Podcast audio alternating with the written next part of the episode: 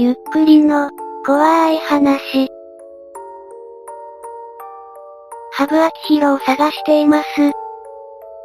2011年2月、2チャンネル、ニュース速報板にこんなことを書き込むものが現れた。ハブアキヒロという方を探している書き込みです。大まかな住んでいる場所はわかるようですが、正確に知っているわけではないようですね。何目的でこんな書き込みをしているのでしょうか。2011年2月14日、ニュース速報、通称ニュー速にこんなスレが立った。ハブアキヒロを探しています。スレ隊にハブアキヒロ氏の名前を使っていますが、本文は関係ないニュースの記事を貼り付けてあります。スレ隊で釣ってこの話題を盛り上げたかったのでしょうか。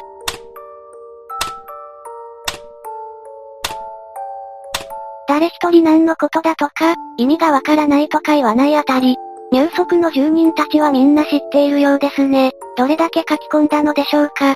なんなんだよ、早く出てこいよハブ。ハブさんに文句言うんじゃないよ。メールの宛先が捕獲ってことは金の関係とかかな。怖いな。有力な情報を持っているので、なぜ探しているか教えてほしいって、釣りしてみるかな。アドレスで何が目的か示していたんですね。あれ手動なのかな？だとしたら怖いのだけど、闇金とかそれ系じゃないのもしくは気違いの嫌がらせ。ググったらセラピスとか何か、あと文系小説とかいうのがうざい。ググったらなんかヒーリング層みたいなのが出てくるんだよな。詐欺かな。どうせネタだろ。昔の連れの名前とかで意味なしに5000ブラジルドル。ブラジルの通貨はレアルだぜ。初出しは2月2日のヤフー知恵袋。すでに削除されていますが知恵袋にもあったようです。ちなみに今でも知恵袋で探している人がいるようです。ベストアンサーの人も探していますね。こんなに探されるとかハブさんは何やったんでしょう。身長系のスレに書かれる荒井忍ってやつも怖い。一昔前の山崎渡るといい気味悪いスパムが多すぎる。2チャンネルには色々と名前を書かれる人がいるようです。私が知っているのは佐藤優也くらいですかね。佐藤優也が誰かというと、ここだけ本名さらすスレ。んじゃ行くよ。俺、佐藤優也、ぴゃー。ここは本名をさらすスレです。みんなもさらしましょう。俺、佐藤優也、ぴゃー。じゃ行くよ。俺、佐藤優也、ぴゃー。俺、佐藤優也、ぴゃー。奇遇なことにみんな佐藤優也です。ぴゃー。さらし上げ、じゃあ俺も、俺、佐藤優也、ぴゃー。偶然だな。俺も佐藤優也、ぴゃー。市川いそす。ビップはこういうところなんだぜ。怖いだろ。同姓同名がこんなにいんのかよ。お前らふざけんなよ。ビップは初めてか。力を抜けよ。あと、ここに句点を打つやつそういませんよ。やりますね佐藤優也、ピアー。散々一と同じこと書く流れだろ、と思ったら案の定そうだ、うわ。って声に出したくらい引いたよ。ゆとり臭いっていうかなんていうか、鬱陶しいわマジで、やめてくれよって、いい加減、ぴゃー。こういうのは良くないってちゃんと言える人もいますね。私はこんな人になりたい、ぴゃー。とまあこんな感じで伝説になっているスレなんですが紹介するのはここまでにしておきましょうか。ぶっちゃけ作っててハブアキヒロスレよりも佐藤優也スレの方が面白い気がしてきたので、近いうちに佐藤優也スレも作ると思います。ぴゃー。話を戻しましょう。スレが50くらいまで伸びた時のことです。本人かはわかりませんが、例のものを貼る人が現れました。本物が来てる。あれ、こいつ本人じゃね。CATV だし。どうやら本物のようですね。何があったんですか？喋れ。今話題のツイッター、でも探してみてよ。色々言われますが彼はこのスレでこれ以上書き込みませんでした。マルチしてる奴が明らかに気違いな件この URL を踏むとこの画像が出てきます。まさかリアルでもこんなイかれたことをしているとは思いませんでしたね。住人たちは、これマジかよ。お前ら80を見ろって、爆笑か鳥肌かどっちかだから、ゾッとした。怖すぎわろた。なんだこれ、どういう状況だよ。マジ基地なのかマジなのか、これはやばい目的は何なのか。お久しぶりに来た感じだわ。リアルでも狂っていることに住人たちはおののきます。受賞してる、問題なのはマジみたいだな。どうやらハブアキヒロという人は実在するようです。おい、こいつ本物だぞさらに50の書き込みと同じ ID の書き込みをまとめてきた人がいます。これ見るとおそらく入足にだけ書き込んでいるようですね。すれたて依頼もしててわろた。依頼までするか、他の板でもやってるんかね。規制で自分でできなかったようですね。自分で立てられていたら毎日のようにスレが立っていたかもしれません。ビップにすれ立ててビップ相手に絵にするか、ただこっち荒らされたらたまらないけど、お前ビップ言ってろ、こっち来んな。2チャンネルの住人たちはそれぞれの板ごとに結構縄張り意識が強いですね。そしてビッパーはどこでも嫌われてます。1にメールしたらすぐに返事が来た。とうとうメールする奴が現れました。ハブの職業がプログラマーらしいから、俺が元プログラマーって設定で、前に勤めてた会社で名前見ました。って送信。どこですか？会社の名前教えてください。と返事。俺が前に実際に行ってたプログラマー派遣の会社を伏せ字で送信。あとなんで探してんのか聞いた。ハブに婚約者を寝取られました。警察が行っても出てきません。と返事が来た。婚約者寝取っても何も問題なくね。てか個人情報晒す方が問題じゃね。と送信。警察に聞いたら、〇〇さんを探しています。って文面ならいいとか言われたらしい。あとこの常時をネットでバラしたら俺を名誉毀損で訴えるとか言ってる。こいつ最高にアホ。マジ、マジっすか、スクショスクショ、ほんとかよ、女絡みだったか。2チャンネルにマルチしてるってことはこのスレも見てるだろ。マジかよほんとならちょっとがっかりだ。意外としょぼい理由でしたね。スクショ出るまで信じないよ、単発釣りだろ。スクショを上げろという人たちがかなりいたのでメールをした人は証拠画像を上げました。だいぶ時代を感じさせる画面ですね。先ほど書き込まれた内容の文面が書いてあります。これに対して住人たちは、証拠画像に一斉に反応する住人たち。この時代でもパソコンは古いようです。解散、なんだ解散、マジかよー、くだらねえ解散、これは終了でいい。あまりのしょうもなさに盛り下がる住人たち。寝取られかよ、これは抜ける、エロゲか決定。こいつら脳が破壊されてやがるぜ。1スレで終了か、コンパクトで楽しめた。メールをした人のおかげで1スレで完結しましたね。実は3スレ目の800くらいまで続いたのですが、特に何もなかったのでまとめたりはしません。結局彼はハブアキヒロにたどり着けたのでしょうかそれは誰にもわかりません。いかがでしたか？有名な話ですがかなり短いですね。そもそも入足で人探しなどせず、元婚約者を尾行するなり探偵を使うなり色々手段はあると思うんですけどね。すれに書き込みであったのですが、ハブアキヒロ本人による売名じゃないかみたいな意見もありました。売名の可能性は、分断って名前打ったもん勝ちっぽいから、売名と考えれば一応説明はつくんだが、動機がよくわからんな。ともあれ、目撃情報がもっといるな。支援か売名なんだろうけど入足のすれた手依なんてするんだから売名だな。よくよく思い出せば過去の売名君たちも似たようなもんだった。ハブなんとかの自作自演だろ。あわよくばこれを週刊誌かなんかで取り上げてもらって、ハブは拾って何者、みたいな感じになるのを狙っているんだろ。売名行為、あるいはこれを題材にして小説の一本でも書くつもりか。皆さんは、どう思いますか？ぜひお聞かせください。ご視聴ありがとうございました。また見てね。ゆっくりの、怖い話。上がり人。2チャンネル、VIP にて、日本の未解決事件に関するスレが立った。そこに奇妙な話が書き込まれました。日本で一番不気味な未解決事件って何よ？このスレでは未解決の事件に関して雑談するような感じで進行していきました。有名な事件も書き込まれていますね。そしてこのスレが300ほど進んだ時でした。山は怖い。何が怖いって幽霊とか動物とか天候とか色々あるけど、一番怖いのは人間。突如事件とは関係のない話をする人が現れました。お前ら山とか行って開放的になるだろ。すがすがしいなってなるだろ。あれは一種のボーダーラインを超えそうになってるから、町とか村とか人間が作ったものに守られ続けてる人間ほど開放的になりやすい。それってつまりタガが外れてるってことだろ。どんなにすがすがしくても町のど真ん中で背伸びしたりすがすがしいなんて思わないだろ。ゴミとか落ちてる山とかはまだいい。人工物があればなんとかとどまれる。でも100%の自然はダメだ。狂ってか戻っちゃう。動物に乗せっくるとかする人はまさにそれ。当てられちゃってんの山とか森の雰囲気に遭難とかしちゃうと最悪。無意識に、助けが来ないかも、死ぬかも、って思う。それは動物として当たり前のことなんだけど人間としては戻れなくなる。ここのワードが私には理解できません。これやる人はまさにそれとか言われても、そんな奴ただの異常性癖ってだけだろ。コカ・コーラの炭酸が徐々に抜けてくみたいに常識とかモラルがどんどん抜けてく。そこで死んじゃうのはまだいい。生き延びるともうひどい。だからお前らがもしも万が一人間の手が入ってない山で真っ裸の人間を見たら逃げた方がいい。山だろうが都会だろうが全裸の人に会ったら私は全力で逃げるぜ。美少女なら話は別だがな。俺のばあちゃんとかは、上がり人、って呼んでた。ばあちゃんの住んでるとこでは神様なんだそうだ。だから未解決事件の行方不明になった人とかってそういう人も中にはいるんじゃないのかなとふと思った。要は気が狂っちゃうってことか。山の神は女だというが、ほんと怖いよね。うーん、狂って言うとちょっと違う。ばあちゃん曰くむしろ自殺とかしちゃう都会の人間の方が狂ってると言ってた。確かに俺が見たのは、あわわーな感じではなくてもっと穏やかな感じ。ちょっと嫌な言い方だけど電車とかで騒いでるような人みたいなのじゃない多分人間の世界から自然の世界への移行みたいなのが重要なんじゃないかな。確かゴータマシッタールダさんとかも王子だったけど、野生の王国に見ようとして悟りを開いたっていうじゃないばあちゃんが言う、上がり人。ってのはそんなイメージなんじゃないかな。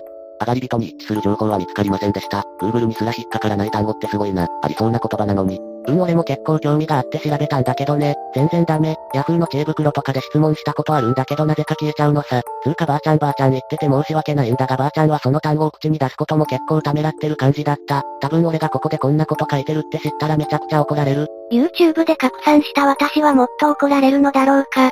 上がり人怖い。山の住人の話は結構出てくるよな。それこそ神の類や霊、過去の人間とかな。未解決事件とはすれちかもしれんが上がり人の話していい山は丘板でも専門すれあるぐらいだからな。日本人にとってはかなり重要な存在。構わんが落ち着いたら371でも語ればすれ住人喜ぶと思うぞ。コピペでもいいけど。すれ違だったら申し訳ないんだが書くわ。少し長文になるけど勘弁してくれ。正直俺も秘密を秘密にしておくのは辛い。正直喋りたくて仕方ない。うん、まあ特定されない程度に書くけどばあちゃんは九州の人間で、子が、って名字なんだけど、その地方はやたらと、子が、って名字が多い場所とだけ書いておく。なんかその地方の結構ルーツにまつわる話で、古賀の他にも、新賀ってのもあったような気がするけど忘れた。厨房の時の話だから勘弁してほしい。で遡ること厨房の時なんだけど近所の経由で俺は当時流行ってたルアーフィッシングをやってたのさ。ばあちゃんの家に遊びに行ってる時なんて釣りくらいしかやることないからさすがに飽きてた俺はお気に入りの、スケルトン G を思いっきり投げたら向こう岸の林にまで飛んでっちゃってそれを取りに岩を渡って取りに行ったのさ。今考えればその川がばあちゃんの言ってた、境界線だったんだと思う。あ、これ完全に余談なんですがスケルトン G という単語が気になって調べたら、グランダー武蔵という釣り漫画で生まれた商品のようです。コロコロで昔やっていた漫画ですね。化学物質過敏症の人が山でテント張って暮らしたりしてることもあるよ。建築物がほぼ全てダメな人っているから。あと1時間もしたら、上がり人唯一の検索結果がこの会場になるのか。で向こう岸まで着いてスケルトン G を探したんだけど見つからない。向こう岸の竿から糸を辿っていけばすぐ見つかりそうなんだけど不思議となかなか見つからないのね。当時小遣いが月1000円だったから2000円のルアーは俺にとって宝物だったから1時間くらい森の中をうろうろしてたと思う。川からあんまり離れると遭難するから川の音が聞こえる程度のとこを探してたんだけれど見つからない。すると後ろからパキパキって枝の折れる音がした。なぜか熊とかの野生動物とかじゃないかとか不安には思わなかった。むしろなぜかそこにいないはずの父ちゃんとかばあちゃんが俺を探しに来てくれたのかな。ってふと思ったのが不思議。そんなはず絶対ないのに。で振り向いたら人が立ってた。全裸の、普通びっくりすると思うけど超田舎だったから川を真っ裸で泳ぐ人ってのは近所じゃ珍しくなかったのね。で俺は、あ、こんにちはって言ったの。そしたらその人はにっこり笑ってこっちを見てるから悪い人じゃないなって思った。一緒に探してくれるのかなって思って、ルアーがどこかに行ってしまってと言ったら、うーんと言いながら近づいてきた。俺は周りをキョロキョロしながら歩いてたんだけどその人は俺の周りを、うーんって言いながらぐるぐる歩き始めた。今思い出したら足もみたいな歩き方だった。バカ野郎、足もで吹いたじゃねえか。6時半。朝の6時半とかビッパーはやはりすごいですね。でも普通に働けと思います。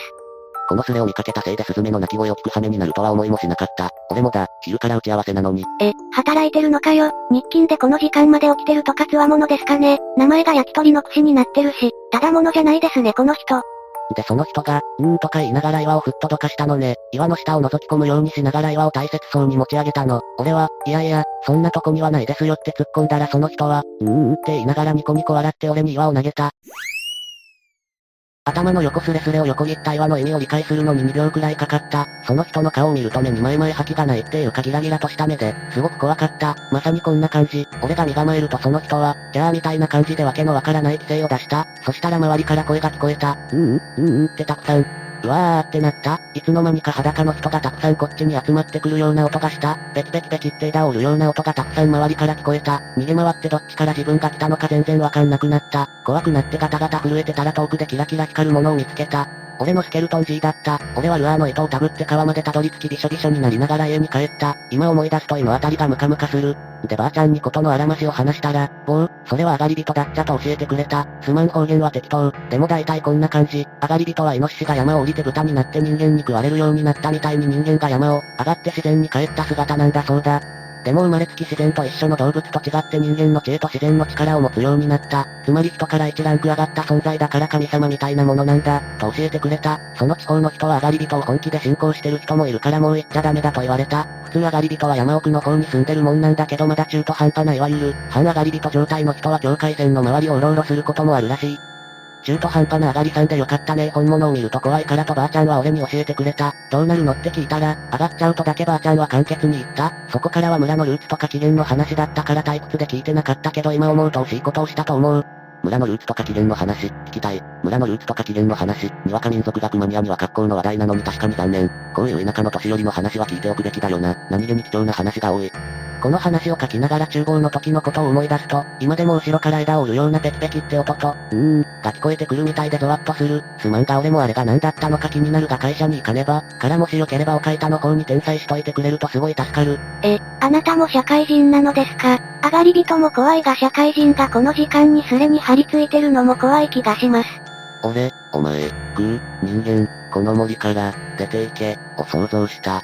この調子なら仕事帰りまでこのスレ残ってるだろうからまた来いよ。わかった俺も久しぶりにばあちゃんに電話してみる。つうか俺今日から出張で、九州行くんだ。二日くらいだからもしかしてばあちゃんと直接話せるかもしれないし俺なりにリサーチしてみる。もしもまた来れたらこの赤で続き書くから待っててくれ。トリップをつけていきました。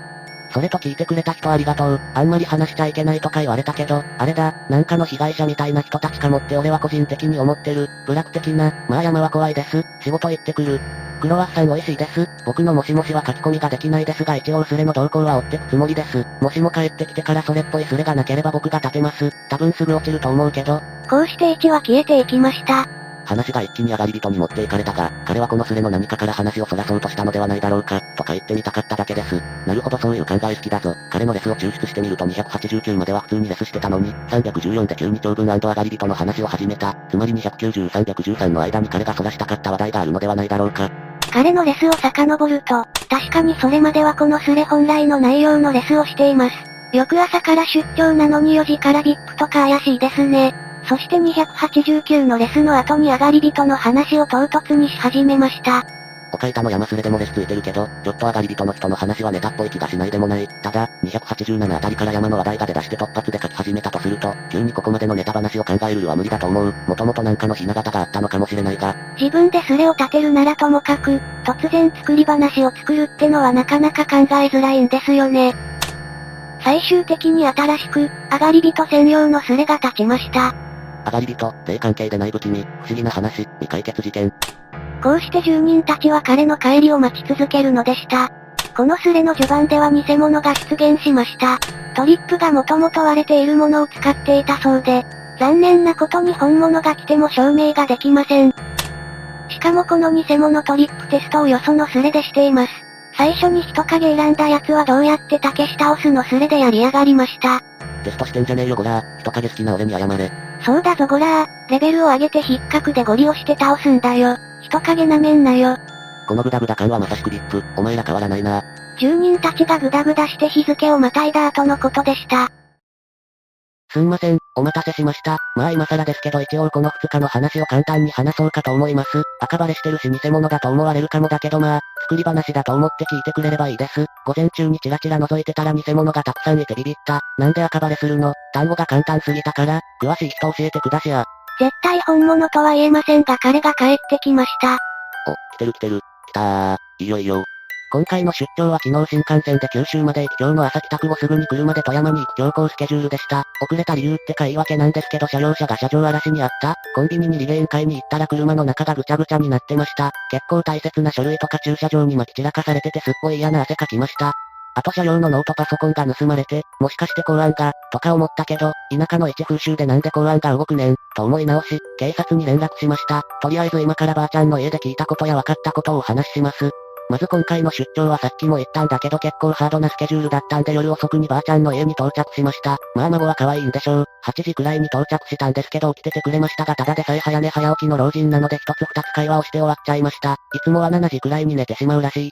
ちなみにその日はばあちゃんの家の近くで祭りがあるらしく本家の方の人も来てて結構賑やかでした。その本家の人ってのは俺のじいちゃんの兄弟の孫に当たる人で俺は文家なのね。結婚もしてて俺より一回り年上なんだけど会うのはすごく久しぶりで懐かしかった。見た目熊みたいな人でここでは A さんって呼ぶわ。名字が同じだから登場人物が全員 K さんになっちゃうから頭文字じゃないよ。一応、で熊みたいな A さんと少し話せる機会があった馬みたいな A さんは結婚もして子供もいる。奥さんはかなり美人で俺と実は同じ年だった。トリックの人に似てる。で家族3人でばあちゃんの家に A さんの両親と遊びに来てたみたい。でまあ世間話もそこそこにまあビールでもみたいなありきたりな親戚付き合いが始まったわけ。ちょこちょこ話してたら祭り林が聞こえるんで気になって聞いてみたの。なんか手がかりになるかもしれないし、夏祭りにはちょっと早いし何のお祭りなんですかって。そしたら A さんが、気になるなら見に行けばいいよ。出店とかがたくさん出るようなお祭りじゃないけどって。まあ、そうですか。じゃあ行ってきます。じゃ。この人はラレちゃん好きなのかな？ってわけにもいけないんで、あんまあどうしよっかなーみたいな感じに言ってたら A さんの奥さんが、私もいい？気になるんだけど一緒に行きましょうよって言ってくれたんで結局 A さんの奥さんと一緒に祭りに行くことになった。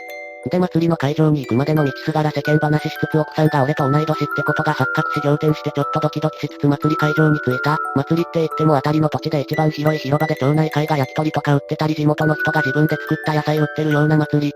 お前ドンキホーテの住人だろって言いたくなるシャカシャカジャージのドキュンとかいないタイプのお祭りでかなりアットホームな感じだった。すでに祭りはフィナーレに向かってるらしく結構な人がいた。結構混んでるんで気をつけてくださいねって奥さんに言ったら、手でも繋ぐ。っていたずらっぽく言ったので俺の中で人妻属性が芽生えそうになったりなんやりであーだこうだてんやわんやしてたら子供の泣き声が聞こえたのね。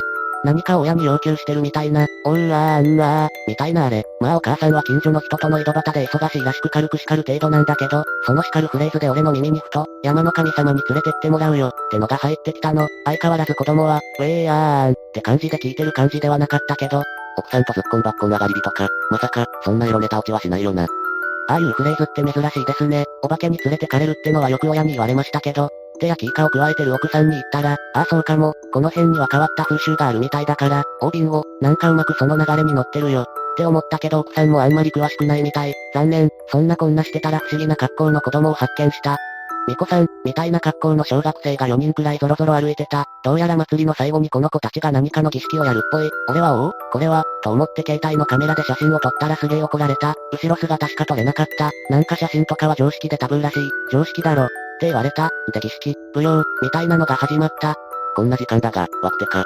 舞踊は巫女さんが4人ご座みたいなのを弾いて鈴みたいのをジャランジャランするって内容なんだけど、その様式が結構異様で、巫女さんが観客席に向かってずっと背中を向けてるの。なんぞと思ったけど多分観客席から見える山に向かって踊ってるんだなって思った。つまり誰も山に向かって背中を向けてない状態なわけ。これなんてサウンドノベル、上がり人が泣く頃に、続けたまえ、ケイイチくん、ちゃんと見てるからね。さすがに標高が高いと言っても9時くらいになると真っ暗になる。祭りはお開きになり俺は疑問を残したまま帰路に着いた。どうしたの？浮かない顔して、と奥さんに聞かれたので、いや、この辺の神様のことがちょっと気になってまして、って正直に言った。そしたら、最近の若い人はこういうことに興味あるんだよねいやいや同い年ですからって突っ込んだら、私の大学時代の友人もかなり変わっててこの辺の神様に興味あるみたい。どうやら奥さんの大学時代の友人が個人的に趣味で研究をしているらしい。マジっすか？って俺が喜んでるのが面白かったらしく連絡先を教えてくれた。九州の収穫はこんなものです。釣りを疑うわけではありませんが、本当にゲームのように展開が転がりますね。で、上がり人は、時間稼ぎしてる感が、とか言ったらダメなんだろうな。何にせよ楽しみにしてる、おやすみ。どうも話が都合良すぎる気がしないでもないがおつ。あ、でごめん書き忘れてたんだけど、上がり人進行、みたいなので仏壇みたいなのがあるらしいんだけど、仏壇にしては結構厳重に施錠してあって開けれなかった。普通の家にはないようなようなもんだったし何かのヒントになればいいなって思ってとりあえず写真だけ撮ってきた。後祭りについて、川の真ん中にかがり火を焚いてたんだけど何か関係あるのかな？よくわからん雰囲気になったからとりあえず写真を打つだ。寝落ちしそう。画像が上げられました。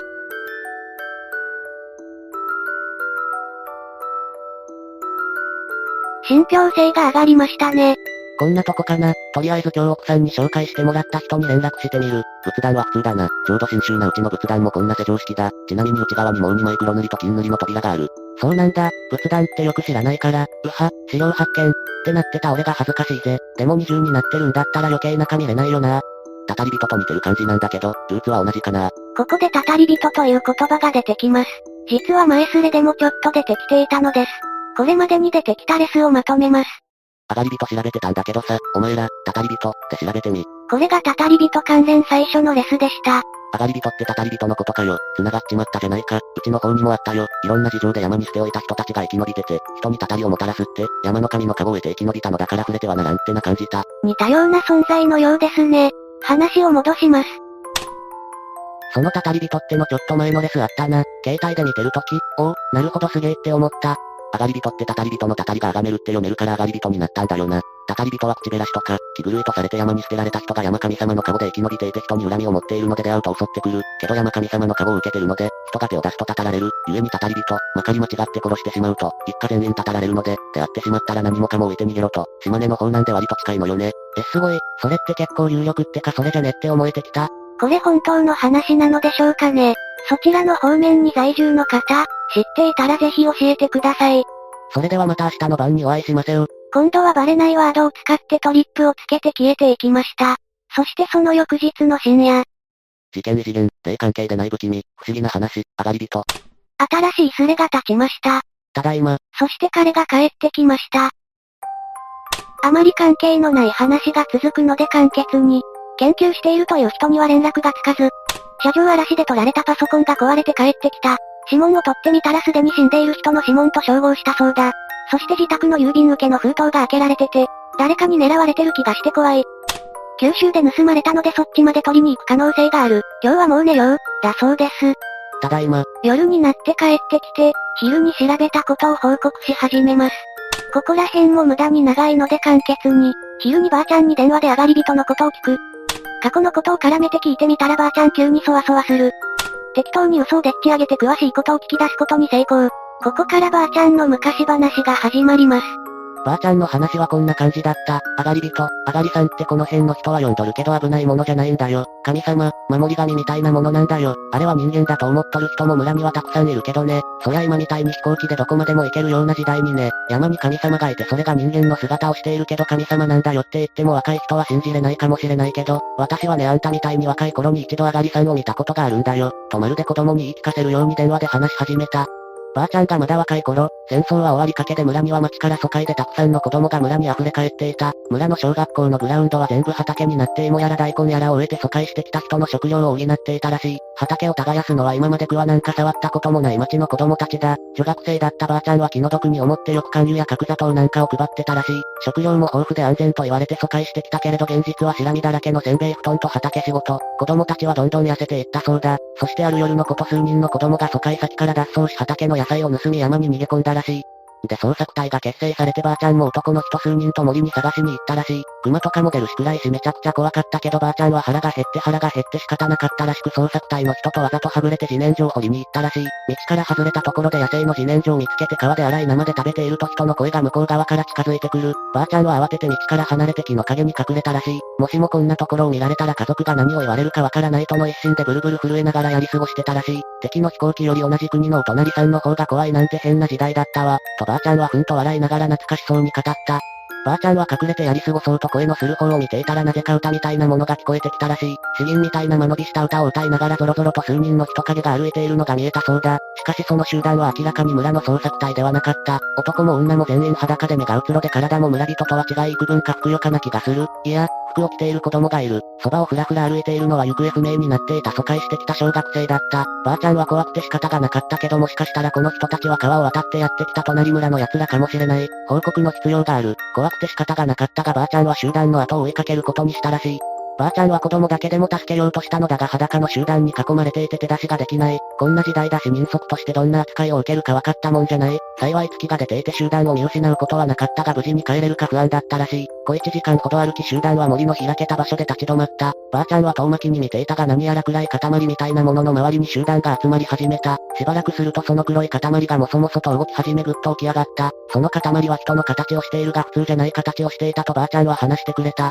その黒い塊の上半身はノートルダム教会の大聖堂に住んでるセムシ男、昔の洋画に出てくるらしい、みたいな形をしていて首と手足がヨロヨロに長かったらしい。動きも操り人形みたい。に地に足がつい。てい。ない。ようなふらふらとした動きでばあちゃんはそれを見てると心細くなるわ怖い。わで泣きそうになるのを必死で耐えたらしい。しばらくすると黒い生き物が詩吟のような歌を歌い始めた。とてもいい声だったのが逆に不安になりガタガタ震えていると、今まで点でバラバラにうなるように歌っていた集団が黒い生き物に合わせて歌い始めた。声が揃うと飛ぶパイプみたいな音だったらしい。うーん、としばらく宙を見つめながら歌っていた集団。しばらくすると黒い生き物が地面にかがむと集団はピタリと歌うのをやめた。そして集団は子供の服を脱がせ黒い生き物の前に連れて行った。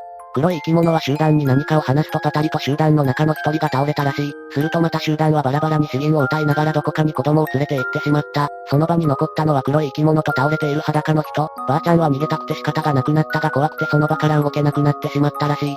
今からここで怖いことが起こる。直感で感じるのだが体が動かない。声も出ない。もう気が動転して、とりあえず指一本、叫び声一つ上げなければそのまま自分は石みた。いにカチコチになってしまうと思ったらしく、むちゃくちゃに叫ぼうとしたらしい。しばらく頑張ってると喉の奥の方からかの泣くような声で、うわぁ、とうなり声がやっと出た。すると黒い。塊がふらりとこっちを見た気がしてばあちゃんはそのまま気を失ったらしい。俺の頭の中には昔見た上がり人の目が鮮明に浮かび上がってい。た。これね、って気がつくとばあちゃんは家の布団で寝てたらしい。まあばあちゃんの話はこんなところです。年配の人の話なので同じことを何度も話すしゆっくりだし少し昔の言葉で聞き取りづらかったけど多分こんな感じです。読みやすさのために若干僕の推測と言いますか想像も入ってますがばあちゃんの話の筋は大体こんな感じでした。今携帯見たら A さんの奥さんが紹介してくれた人から着信が入ってた、上がり人を個人的に調べてる人らしいんだけどばあちゃんの話を聞く限りただの村の風習ってわけじゃなさそうだしオカルテックな人だったら嫌だな。中二っぽいことつらつらと語られても困るしな。話を聞いたわけでもないのに相手が中二病であることを心配してます。ビッパーに中二病扱いされたくないと思うぜ。正直俺自身子供の頃の体験を掘り下げてここまで話が広がるとなんかあるんじゃないか。少し不安になってきたけど内心ワクワクしてる自分もいる。もしもその人と連絡取れて聞きたいこととかあったら書いておいてくれれば質問しとく。俺としては結構お腹いっぱいだし最近トラブル続きで正直何かあるんじゃないかとビビってるんで客観的な意見をよろしく。ここまで話が広がると、と言っていますが、現状上がり人に関しては彼と彼のおばあちゃんの過去話だけだよね。祭りと関係する情報は今のところないし、トラブルも直接関係あるとは思えない。住人の反応も今一つというか、反応そのものがなくなってきたし、なのに彼は一人で盛り上がっている感があります。死人の指紋にマッチした時点で嘘だってわかる。病的な嘘つきなんだな。釣り宣言もしないんだろ。当然釣り扱いする人もいます。まあネタだと思ってくれるんだったらそれでもいいかな。正直こんな話信じろってのが無理な話だし、ただ嘘だったら俺と悪霊が戦ってハートかやるスタイリッシュアクションにするよ。このグダグダな感じが申し訳ないんだよな。保守してくれてる人も何人かいるし真相にたどり着けれたらそれでいいんだけど俺調べるって言ったらググるくらいしかできないし。おう、やってたのか。ちょっと興味が湧いたんだけど、上がり人の人が見た上がり人ってどんな感じだった？性別、年齢、身なり、その辺詳しく教えてくれ。そうだな、結構昔のことだしあんまり鮮明には覚えてないけど若いようでガリガリの老人みたくも見える、みたいな、髪は長くて足も多くするってくらいかな。下手くそだけど絵描いてみるを。なんか気持ち悪い感じになった猫汁とかに出てきそう。なんかゴーレムっぽいな。こういう絵って下手な方が雰囲気が出て怖いよね。ごめんね、えっと全然俺専用スレじゃないんで不思議な話とか貼ってくだしや。これが彼の最後のレスでした。嘘くさくてヘドが出ますね。創作文下手だよ。どんどん嘘くさくなってきてがっかりだ。嘘くさいって書き込んでる連中は実は上がり人とやらを信仰している連中だったり。なことはないか。最後はこんな形でスレの終焉を迎えました。いかがでしたか？未解決事件スレから発生した上がり人。多少展開が都合良すぎたりする感はありましたが、地方で崇められる神様のような存在の話は面白いですね。釣りかどうかはわかりませんが、釣りであるならもうちょっとうまくやって欲しかったなと思いました。皆さんはこの話を聞いてどう思いましたか？ぜひ感想をお聞かせください。ご視聴くださりありがとうございました。また見てね。右の目って何?宙に浮いてるの?右側は、自分で見てるんじゃなくて、監視されるとき、監視するとき、に、気づかないうちに使っている方の目な。つまり、位置としては普通のところにあって、概念上は、監視するときに便利なように、右側に置いてるってこと。全く意味がわかりません。なんだただの糖質かよかった。お前頭のネジ9800本くらいぶっ飛んでるやろ。ゆっくりの、怖い話。たった今ものすごく怖いことが起こった。2017年、VIP。ついさっき恐怖体験をしたというものが現れた。たった今ものすごく怖いことが起こった。話していい？ダメ。書いていいか聞くと大概断られます。俺は近所のパン工場に勤めているんだけど、ついさっき帰ってきたんだ。工場から家までは自転車で25分くらい。家は S 県の市街地だけど、駅の栄えていない側だから夜になると結構暗い。街灯がないと怖いレベル。とは言っても、いつも通る道なので今更怖がることもない。今日は喉が渇いたから、自動販売機で飲み物を買って帰ろうとしたんだよね。そんな道なんで、夜になると自動販売機の周りだけがぼんやり明るい。自転車を漕いで自動販売機に近寄ると、なんか、140センチくらいの小さい人影があったんで、なんだろう、子供かな、と思って近づいてみたんだ。早くしろ、寝るぞ、早く話せよタコ。最初に書いていいか聞くとこういったレスが来るので皆さんは聞かずに書きましょう。もう一時近いから、子供だったら危ないなと思ってさらに近づいてみると、それ子供じゃなく、だいぶ高齢のおばあさんだったのね。俺が自動販売機に近寄ると何とも言えないじとっとした目でこっちを見てくる。ボケて徘徊してるか何かだろうと思ったものの、なんとなく気味が悪くて、その自動販売機で買うのはやめて、自転車でさらに10分くらい行ったところにあるコンビニに向かったわけ。そうしたら、夜のコンビニって外からでも中の様子が大体わかるじゃない？窓際のところにさっきのおばあさんが立ってて、こっちを見ているんだ。見てるだけかと思ったんだけど、背格好、目つき、服装、くすんだ黄緑色っぽいブラウス、まで同じだったから、同一人物だと判断した。距離的に、歩きで、まして老人ではとても考えられない速度で自動販売機からコンビニまで移動したってことになる。目が合いそうになったので目を伏せて、もう一度恐る恐る上げてみても、やっぱり消えないで立ってる。なんとなく本能的にまずい気がして、コンビニもやめて、やっぱり自動販売機のところに戻った。そしたらおばあさんはいなくなっていて、とりあえず理由や原因はわからないが、何らかの手段でコンビニまで移動しただけだと思って、深く考えないことにした。ところが家に帰ってみると、ドアのところに張り紙がしてあるわけ。書き殴ったような小さめの字で、息子、飲み物、3本、息子、飲み物、6本、息子、飲み物、9本、以下略、こんな感じで3、6、9がランダムに書いてあるメモ用紙みたいなやつ。まためんどくさいやからに絡まれたな。これからが本番だからな。なんか直感的にあの老婆が貼り付けたんだって分かって、辺りを見回してみたんだけど、特に人影とかはない。さっきコンビニにいたことから考えると、少なくともここまで移動するのに歩きでは15分はかかる。つまり、俺が自動販売機からコンビニに移動するまでの時間か、俺が仕事に行っている日中にメモが貼られたってことになる。それでとりあえず自室に飛び込んで、帰っていたことを悟られたくないのでメモはそのまま、カーテンを細く開けて、窓から外の様子を伺っていたら、20分くらいしてあの老婆がゆっくりこっちに歩いてくるわけ、首を左右に小刻みに動かしながら、想像したら笑った。ダウンタウンの浜ちゃんも深夜に怖いババアに絡まれたんだって。絡んだ、の間違いじゃないんですかね。、やばい、と思って、部屋の電気は全て消して、カーテンも閉め切って、音がちょっとでも出そうなものは全部スイッチ落として、ベッドの上でじっとしながらスマホ触ってたわけね。ちょっと怖すぎたのでイヤホンつけて YouTube でお笑いの動画メドレーしながら、そしたら、階段をゆっくり登る音が聞こえて、うちは2階、続けてピンポンピンポンピンポンピンポン、チャイムを押してくるわけ。多分老婆だろうと思ったんだけど、覗きに行くのも怖いから、イヤホンを外して鳴り止むのを待ってた。そしたら2、3分かそれくらいでチャイムは鳴りやんだんだけど、また1分くらいしてまたチャイム鳴り始めた。今度は怒鳴り声もしてて、結構太めの男の人の、だから、あ、よかった、あの老婆じゃないんだ、と思って、覗きに行ったんだ。そしたら、その男の人は2部屋隣の男だった。隣人トラブル怖い、この展開。別の意味で怖い話になりそうだね。本来だったらチャイム鳴らされて怒鳴られた時点で怖いんだけど、なんか普通の人を見た安心感で開けてしまったのね。そしたら、お前、夜中にピンポンうるせえんだよ。てめえ学生かなんか知らねえけどこっちは明日も仕事なんだよ。とか言ってくるわけ。こっちは意味がわからない。老婆にチャイムを鳴らされて困ってたのはこっちだし。それで、え、ピンポン鳴らしてませんけど、むしろこっちも変なおばあさんにチャイム鳴らされて困ってるんですよ。って事情を説明したの。自分が鳴らしたと思われたのか。統合失調症みたいな文章、なかなか面白いじゃん。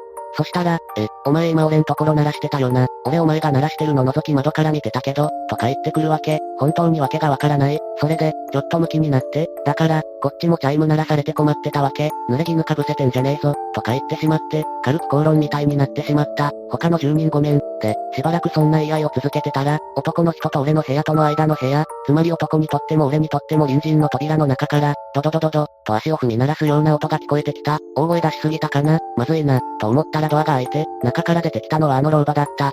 創作だとしても普通に面白い。隣人が老婆なのか。なんか嘘くさくない？はい、作り話確定。本気でものすごく怖いと感じたのならすれ立てする余裕なんて生まれないんだよな。この展開に住人たちは釣り扱いします。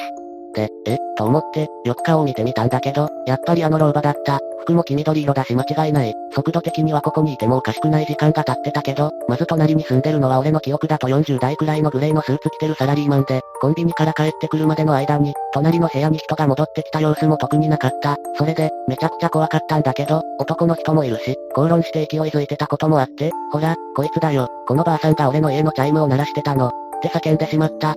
そしたら、気持ち悪い、気持ち悪い、水かぶって、気持ち悪い、水かぶったんだったら、早く飲み水も持っていきなさい。まったく、真っ剣感の人はこれだから私が困る、みたいなことを叫んで怒りながらドアを閉められてしまった。で、とりあえず男の人には身の潔白を改めて証明して、ひとまず部屋に戻った。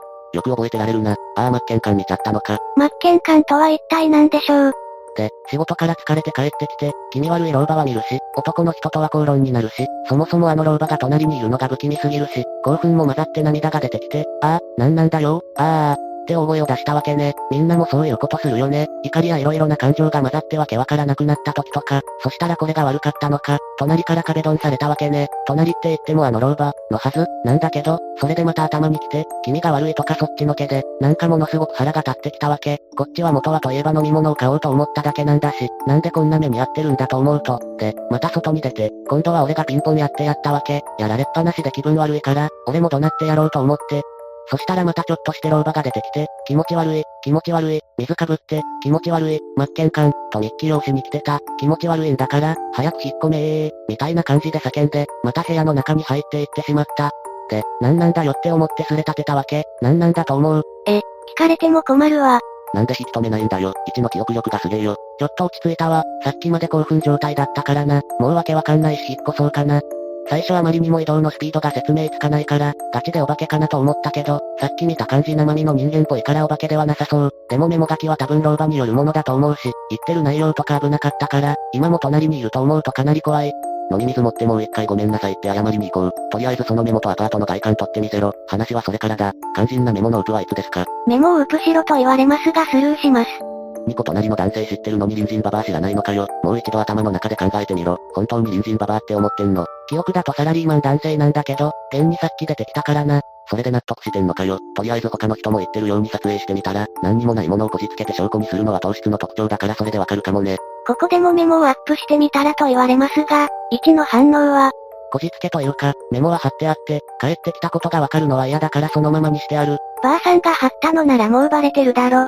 お前がお前視点とおばあちゃん視点になってんだよ。わからないそんなわけないだろ。1だってそこまで行かれてはいませんよ。つまり、俺もそうなんじゃないかなと思ったわけ。なんだそれ、怖い話かよ。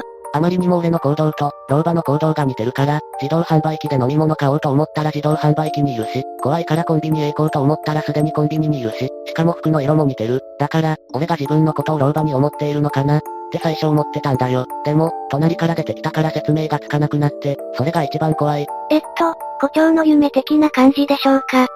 1は、真剣感ってなんだと思う？多分真剣流のことだと思う。マッケンカンはわからない真剣かやん、真剣感、真剣かやん、みたいにも聞こえるけど、老婆が何回か言ってた。まず、俺がもしかすると自分が老婆じゃないかと思った点は二つ。行動が同じになってる。飲み物を買おうと思った場所が同じで、二回とも先回り。の色が同じ。黄緑色のブラウスを着ていて、下は一致してるかちょっとわからない。で、違うかもと思った理由は三つ。メモを書いた覚えがない。隣から出てきた、真剣感、という言葉は俺は知らないのに、使っていた。客観的に見てどう思う？俺が怖いって言ってるのはそこなんだ。だいぶ行かれていますね。そして未だにメモをアップしないことを言われても無視し続けます。ちなみに真剣感は知ってる人いる？ここが一致してないから俺としても確信が持てないんだよな。え、そんなに自分を老婆と思いたいのかこの人。自分が老婆だと思ってるってことはお前はなんか精神病持ちなのか、健常者なら自分が老婆だとは思わないはずだが。とてもじゃないけど健常者には見えない。病院行ってこい。これは釣りがうまくいかなかったから頭がおかしい人を演じているのでしょうか。正直判別がつきません。しかしここから流れが変わります。ちなみに老婆の顔の印象は覚えている限りだとこんな感じ。右の目、矢印の方、で見てる場合もあった。目が合わせられそうな時とか。なんでしょうねこのモンスターは。あと、右に目玉らしきものが浮いてるのが気になります。怖えよ、やめろよ、答えろよ、お前は精神病か。その右の目ってのはおばあちゃんの右目じゃなくておばあちゃんの右に独立してる目なの右の目って何宙に浮いてるの ?154 で確信した。絶対に精神病。この絵に対して色めき立つ住人たち、歯の数とか目が異常だもんね。右側は、自分で見てるんじゃなくて、監視されるとき、監視するとき、に、気づかないうちに使っている方の目な。つまり、位置としては普通のところにあって、概念上は、監視するときに便利なように、右側に置いてるってこと。右の目はお前の右の目のことか、右目じゃなくてな、わかるわ。全く意味がわかりません。わかる人もいるらしいです。ガチの糖質で笑った。お前頭のネジ9800本くらいぶっ飛んでるやろ。そこまでネジ外れてたら分解されてるよね。すまん、ちょっとわかりにくかったか。矢印の方向の話ね。どっちも方向としては同じで、位置的にもこんな感じ。片方は監視する時の目で、普通の目と方向は同じ方向向いてるって話。聞けば聞くほどわかりません。てか絵が怖いんだよね。だから怖えよ。あ、そういうことか。お前には右の目ついてないの。向かって右だから1の場合は左についてるかもな。見てみて。この緑色の人なんですが、地味に位置を理解している感があります。同類ですかね。診断されるまで自分は精神病じゃないと思ってる患者は少なくない。悪いことは言わんから、一回神経内科受診してみろ。あとここまで馬鹿にされてるのに淡々と落ち着いて解説してるのも気持ち悪い。普通なら俺は頭おかしくない、とか怒ったりレスするだろうに。目の話は別に変じゃないよね。だから、単純に普通に二つ目があるよね。前についてる目な、2個。これとは別に、これは物を見たり、会話で目を合わせないと変だから、相手を見たりするのに使う目。それじゃなくて、監視の時、監視される時でもある。2、普通の目と位置的には同じだけど、概念上というか便宜上、右側から見てるイメージで監視する時があるでしょ。そういう時の目を説明のために書いただけだよ。実際に右側に目が浮かんでるとかじゃなくて、こういう風に、右に置いた目がこっちを向いてましたよという意味ね。誰か解説頼む。そうだな、ちょっと君おかしいかな、ガチの方かよ、なんだ比喩かよ、1が私的な表現するからわかんなかったわ。ところでここだけの話、1はさ、真剣感みたいな読み取れない書き込みない、目が疲れてきてんのかな俺、俺だけ。だからなんであんたはちょっと理解できてる風なんだよ、怖いよ。これだけ見ると比喩としてはわかるがその話をする流れじゃない、糖質じゃないならアスペの可能性も出てきた。二人ほど1が言いたいことを理解しているようですね。私にはわかりませんが比喩のようです。いやいや、目の話は比喩とかじゃなくて、普通にみんな一般的にしてることの話だよ。さっきの奴ら全然合ってねえじゃねえか。一瞬わからない私がおかしいのかと思っちゃったぜ。つまり、普通に目に見える二つの目じゃなく、監視するとき、もしくはされるとき、に使う目は、普通の目のところに置いておいたら、意味がなくなる。従って、右側に置いておく、イラストなので、右側に独立しているように見えるが、実際には、便宜上、そこに置いているだけで、人からは見えないが、あくまでも自分では分かっている。自分目線からわかるものを、目で見えるように書いている。これだけのこと、そもそも説明するからわかりにくくなってるような気がする。そのままなので、そのまま受け取ってもらえれば OK。そのまま受け取ってくれればいいそうです。1は何歳？パン工場ってバイトか、友達はいる。今年で25歳だよ。パン工場は19歳の時に先輩に紹介してもらって入って、そのままずっとバイトしてたから社員になった。友達はまあ、4人はいると思う。お前もしかして天才、監視することも、されることもないんですが、引き目ってこと、説明の仕方が糖質のそれなんだけど大丈夫。一君が相手にしてくれなくなったからもういいや。とりあえず何があってもそのばあちゃんに怒鳴ったり暴力振るったりすんなよ。理解者がログアウトしました。視線を動かさずに目の端で捉えると言いたいのかな。そういうことなら理解できる。1の説明が下手すぎて心配になる。例えば、コンビニにいた時はこういう感じだった。最初はお化けかもしれない、と思ったけど、まずそれはありえないし、それで、あまりにも俺のことを先回りしてるから、俺なんじゃないか、って思ったけど、そんなわけないかって思って、隣から出てきた時点で、その線もないよな。その線はないよなって言われてもどの線かよくわからねえんだが。てか怖えよ、こいつただを披露したいだけだろ。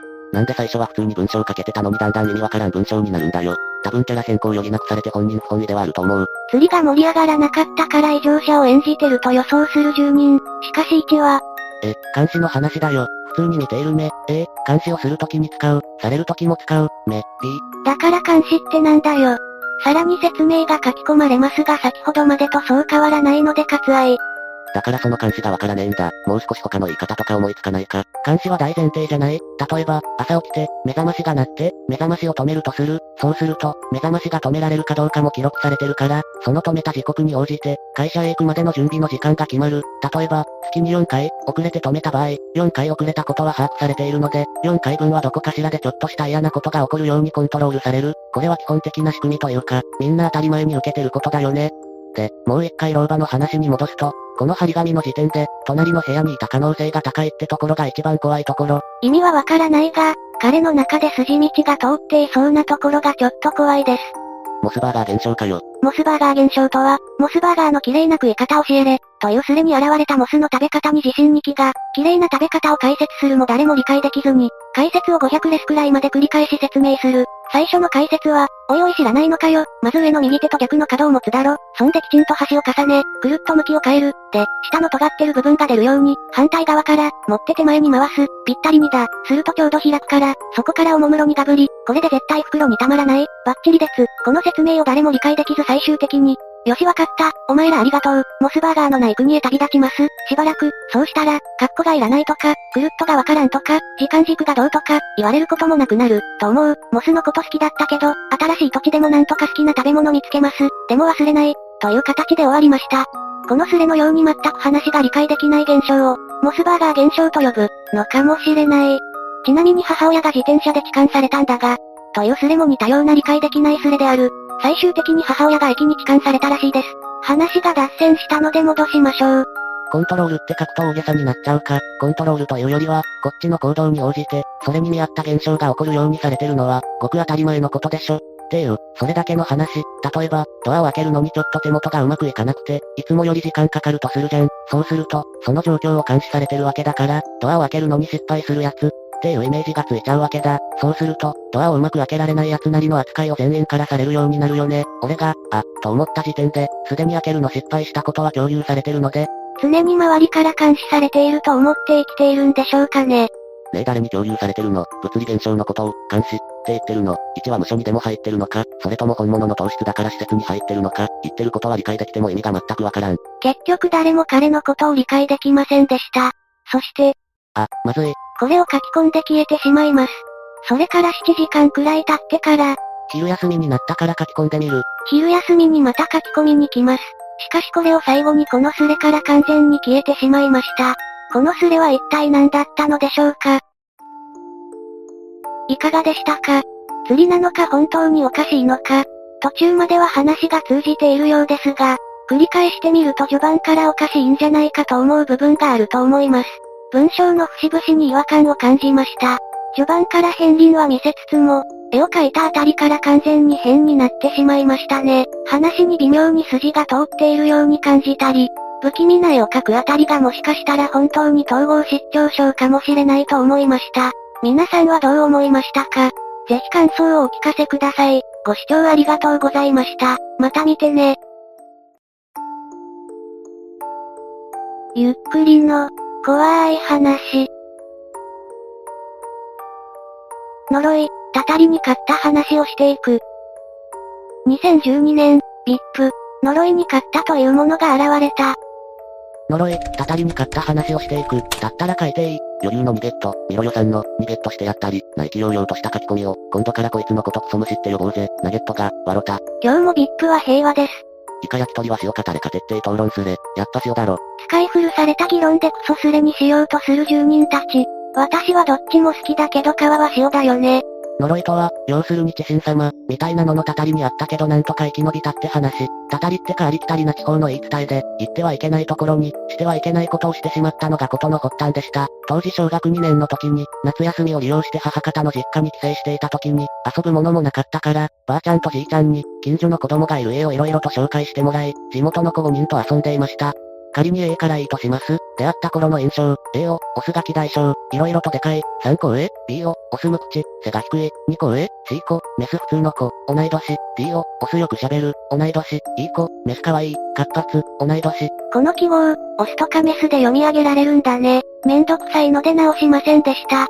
翌5人とは朝弁当持って川に行って遊んで弁当食って、山行って遊んで夕方まで家には帰らず遊んでいました。そしてある日の夕方に栄養が探検に行こうというので、長い階段を登った上にある神社に探検に行くこととなったのです。まあ探検と言っても神社に行ってちょうどいい枝を見つけては、アバンスラッシュ、とかやっていただけなんですが、夕立が降り始めたので5人して神社の床の上、に上がって、くつろいでいたのですが、CO が奥の神様祀ってるところに入ってみようと言い出しみんなで行ってみることになりました。さっきまで C は女の子だったのにここでは男になっています。いつの間に生えてきたのでしょうか ?DO だったスマソ。C 子と BO だけは絶対行きたくないとダダをこねるので、C 子と BO 以外行くこととなりました。正直自分も行きたくなかったですが、いい子のことを好きになっていたのでいいところを見せようとしました。行ってもそんなに遠くなく、AO がその場所の扉を開けると、何もなかったです。本当に何も、扉に、締め縄していたので大層なものがあると思っていたのですが半ば残念、半ば怖いものがなくてよかったの気持ちで後ろ、C 子と BO が残っているところ、を向くと C 子と BO が顔面蒼白、C 子に至っては泣いていました。小鳥箱みたいの頼むぞ。急いで二人の元に戻ると、いつもは無口な BO が急いで喋り始めました。言葉になってなかったので要約するとやばい。とりあえず急いでここを降りよう、とのことでした。とりあえず、長い階段を降りて、途中自分はこけました。下の道路沿いの広場で C 子と BO を落ち着かせて詳しい内容を、聞くことになりました。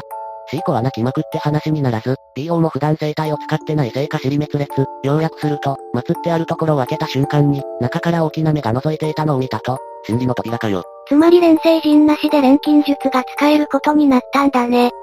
もちろん4人にはそんなものを見ておらず、2人して自分らを騙しているのではないかということになり、解散。その晩、問題発生。今考えるとありきたりだけど、シーコの親御さんからシーコが帰ってきていないと電話があり、ばあちゃんに今日はどこに行っていたのかと聞かれた。自分は何かいけないことをしたと思い知らないと一点張りを貫いた。だが、田舎のネットワークとはすごいものですぐに5人の親から連絡があり、今日自分らが神社に行ったことがバレてしまった。じいちゃんにこっぴどく叱られ、とりあえずばあちゃんに自分の面倒を見させて、じいちゃんは5人の親と例の神社に飼育を探しに行くことになりました。残った自分はばあちゃんに狂気体類を脱がされ、全身に水をかけられて、今思えば酒と塩を混ぜたのだったかも、衣類を家にあった一番でかい人形、プーさんのぬいぐるみ、に着させて、玄関の前に置いてきました。ビビり上がっていたのですがそこは子供、すぐにばあちゃんの膝枕で寝てしまい、次の日帰る予定のないのに母と父が家に来て、じいちゃんに何やら説明を受けていました。その場に自分もいたのですが、自分は22歳まで生きられないかもしれない。なんとか様の社を開けてしまった。シーコはもう連れて行かれた。次はおそらく BO、身代わりは連れて行かれた。3ヶ月に経って22日の日に来て神社に来ている LA を何かに着させて持っていく。長期を3ヶ月ごと続ける。ここの意味がわからないと思います。40が日本語じゃないから直して、3ヶ月に経って22日の日に来て神社に来ている LA を何かに着させて持っていくが間違い。3ヶ月に経った後の22日の日に来て神社に来ている LA を何かに着させて持っていく。合ってる？これで OK? え、どういうこと？いやまだ日本語おかしいぞ。どこが OK なんだよ。この人、句読点の使い方や開業が微妙なので文章を書くのが苦手なようです。たたられた日から3ヶ月経った後の22日に神社に普段着ている LA を何か人型のものに着させて持っていく。3ヶ月ごと、その月の22日に神社に行くが、その時に自分の服を着せたぬいぐるみ等を持っていく。ってことか。そうだそんな感じ。なんで着ていた服とか持って行っていたのかまだよくわからん。65と68も微妙に違いますがどうやら68の方が合ってるっぽいです。話を戻します。との説明で母は泣き、父は困惑していたのを覚えている。特に怒られなかったことで安心しきっていた自分は後々ことの重大さに気づきました。その後は、3ヶ月ごとに神社に行くことになるのですが、母方の実家は車で2時間ほどです。最初の神社へ行った時に BO が亡くなったことを知らされた。次は中学に上がってから DO が、高校3年の時に AO が、シーンは全部違います。C コも BO も入ってないのに、これに関しては、害なるものを直接見てしまったから、なのではないでしょうか。怖いから入らなかった二人がこうなってしまうのはかわいそうですね。で、半年前に22歳の誕生日を迎え、呪い、たたりに打ち勝ったというわけです。22歳になるまで結構怪我で入院をしましたが、なんとか生きてます。いい子も生きています。一応書き溜め超簡単だけど終了。短くて済まそう。一応半年の中で色々と神社の言われとか自分で調べたりしました。質問あったら答えられる範囲で答えるよ。いいことはまだ連絡取ってんのか。まだ取ってます。ちなみにまだいい子のことは好きです。結局正体は何だったの？その地区には昔から水害が絶えなくて水害を抑えるために、水害が起きて増水した川に一家全員生贄みたいにしていた時があり、その鎮魂のために神様を祀っていたみたいなんですけど、いつからか呪いみたいになったみたいです。次はどこに突するか安価してよ。VIP は基本、安価で行動する板なのでまた呪われに行くべきですね。もう突は勘弁、22歳になるまで半年に1回は入院してるくらい呪いの力ってすごいんだぞ。何県九州の真ん中より北、それ以上は言えん。ちなみに母方の実家と自分の家は違う県です。え服とぬいぐるみ代もバカになんないじゃん。それに関しては命かかってるんで何も感じなかった。普段着は島村だし。何したら助かったの ?3 ヶ月に1回の服とぬいぐるみ生贄くらい。本当に22で終わると思ってるの？つうかなんだ、22って縁起悪いのか？お前、逃げ切れたと思ってんのか？住人たちが見事な連携で位置を不安に陥れようとします。多分大丈夫。多分、22歳を過ぎてから見られてる感じってのがずっとあったけどなくなったし。1は22になるまで霊的な現象とかには遭遇しなかったのか。あるって言っても多分呪いに関して関係かな。夢枕に誰かが見える感じとか、2回くらい意識不明になったことあるんだけど、その時にいろんな体験したくらいかな。一番怖かった体験って何？怖い体験か。AO が死んだ時は多分 AO だと思われる幽霊みたいなのは夢で見たよ。すごい目で見られていた。式みたいな目だった。22って数字の意味は何 ?22 日とか22歳とか、亡くなった人たちは事故。それだけはわかんね。数字に何か関係ありそうだよね。AO は入水自殺、BO は交通事故、DO は心臓発作、だったと思う。1は日暮らしやったことある。やったことはない。見たのは見たけど意味がわからんかった。アニメはひどいけど原作に1の体験したこととよく似たシーンが出てくるよ。死音が狂ってしまう話のやつですかね。マジで、原作ポチってみる。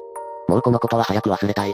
うーん、助かってから思うにどうもないなら、忘れなくてもいいんじゃねって感じかな。誰もいなくなったから、おしまいで、何か進展があってから報告にまたすれ立てます。こんな感じでこのスレは落ちていきました。私が知る限りこのスレの続編はないはずです。いかがでしたか？呪いやたたりといったものが実在するかはわかりませんが、6人中4人が命を落とし2人が生き残った。本当の話なら恐ろしいですね。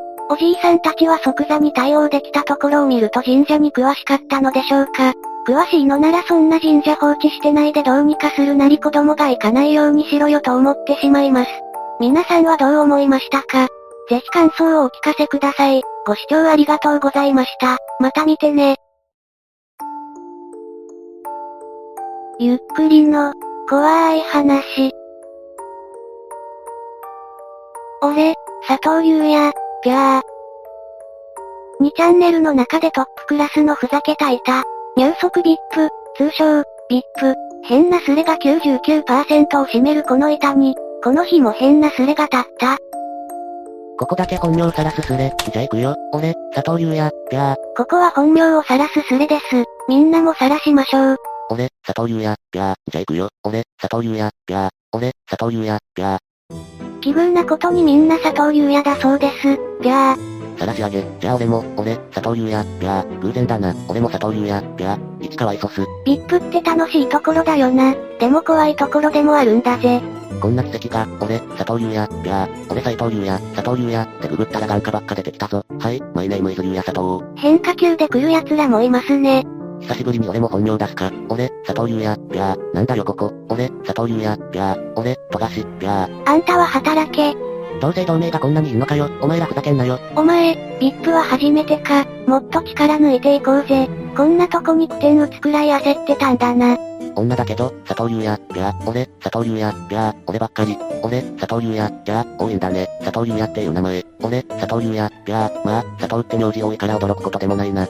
散々一と同じこと書く流れだろ、と思ったら案の定そうだ、うわ、って声に出したくらい引いたよ、ゆとり臭いっていうかなんていうか、鬱陶しいわマジで、やめてくれよって、いい加減、ぴゃ。ちゃんと諌める人もいますね。VIP にも良識のある人がいてよかったです。臆病者。佐藤優也が何か言っています。みんな佐藤優也なんだけどね。佐藤優也は他にも焦ったのか何も書かずにレスしています。ちなみにこのスレで佐藤優也をページ内検索すると1073個も出てきます。これぞビッグクオリティ。一にいいこと教えてやる。ぴゃ将来就職するとき企業がお前の名前で検索する。ぴゃその時に企業側の人間はこのスレを発見する。ぴゃ脱倒地してもレス番1はちゃんと表示される。ぴゃニート確定4つだ。ぴゃ全世界の佐藤優也が巻き添えを食っていますね。お前ら、いい加減にしろ。俺、佐藤優也、ぴゃ何このクソスレ。俺、佐藤優也、ぴゃお前らかわいそうとは思わないのか。俺、佐藤優也、ぴゃそしてこのスレが始まってから約1時間半後、こんなクソスレとは違う真面目で切実な、新たなスレが立ちました。スレッドの落とし方教えて、削除依頼出すしか方法ないですか？どのくらいの時間で出落ちまますか？焦っているのが伝わってきますね。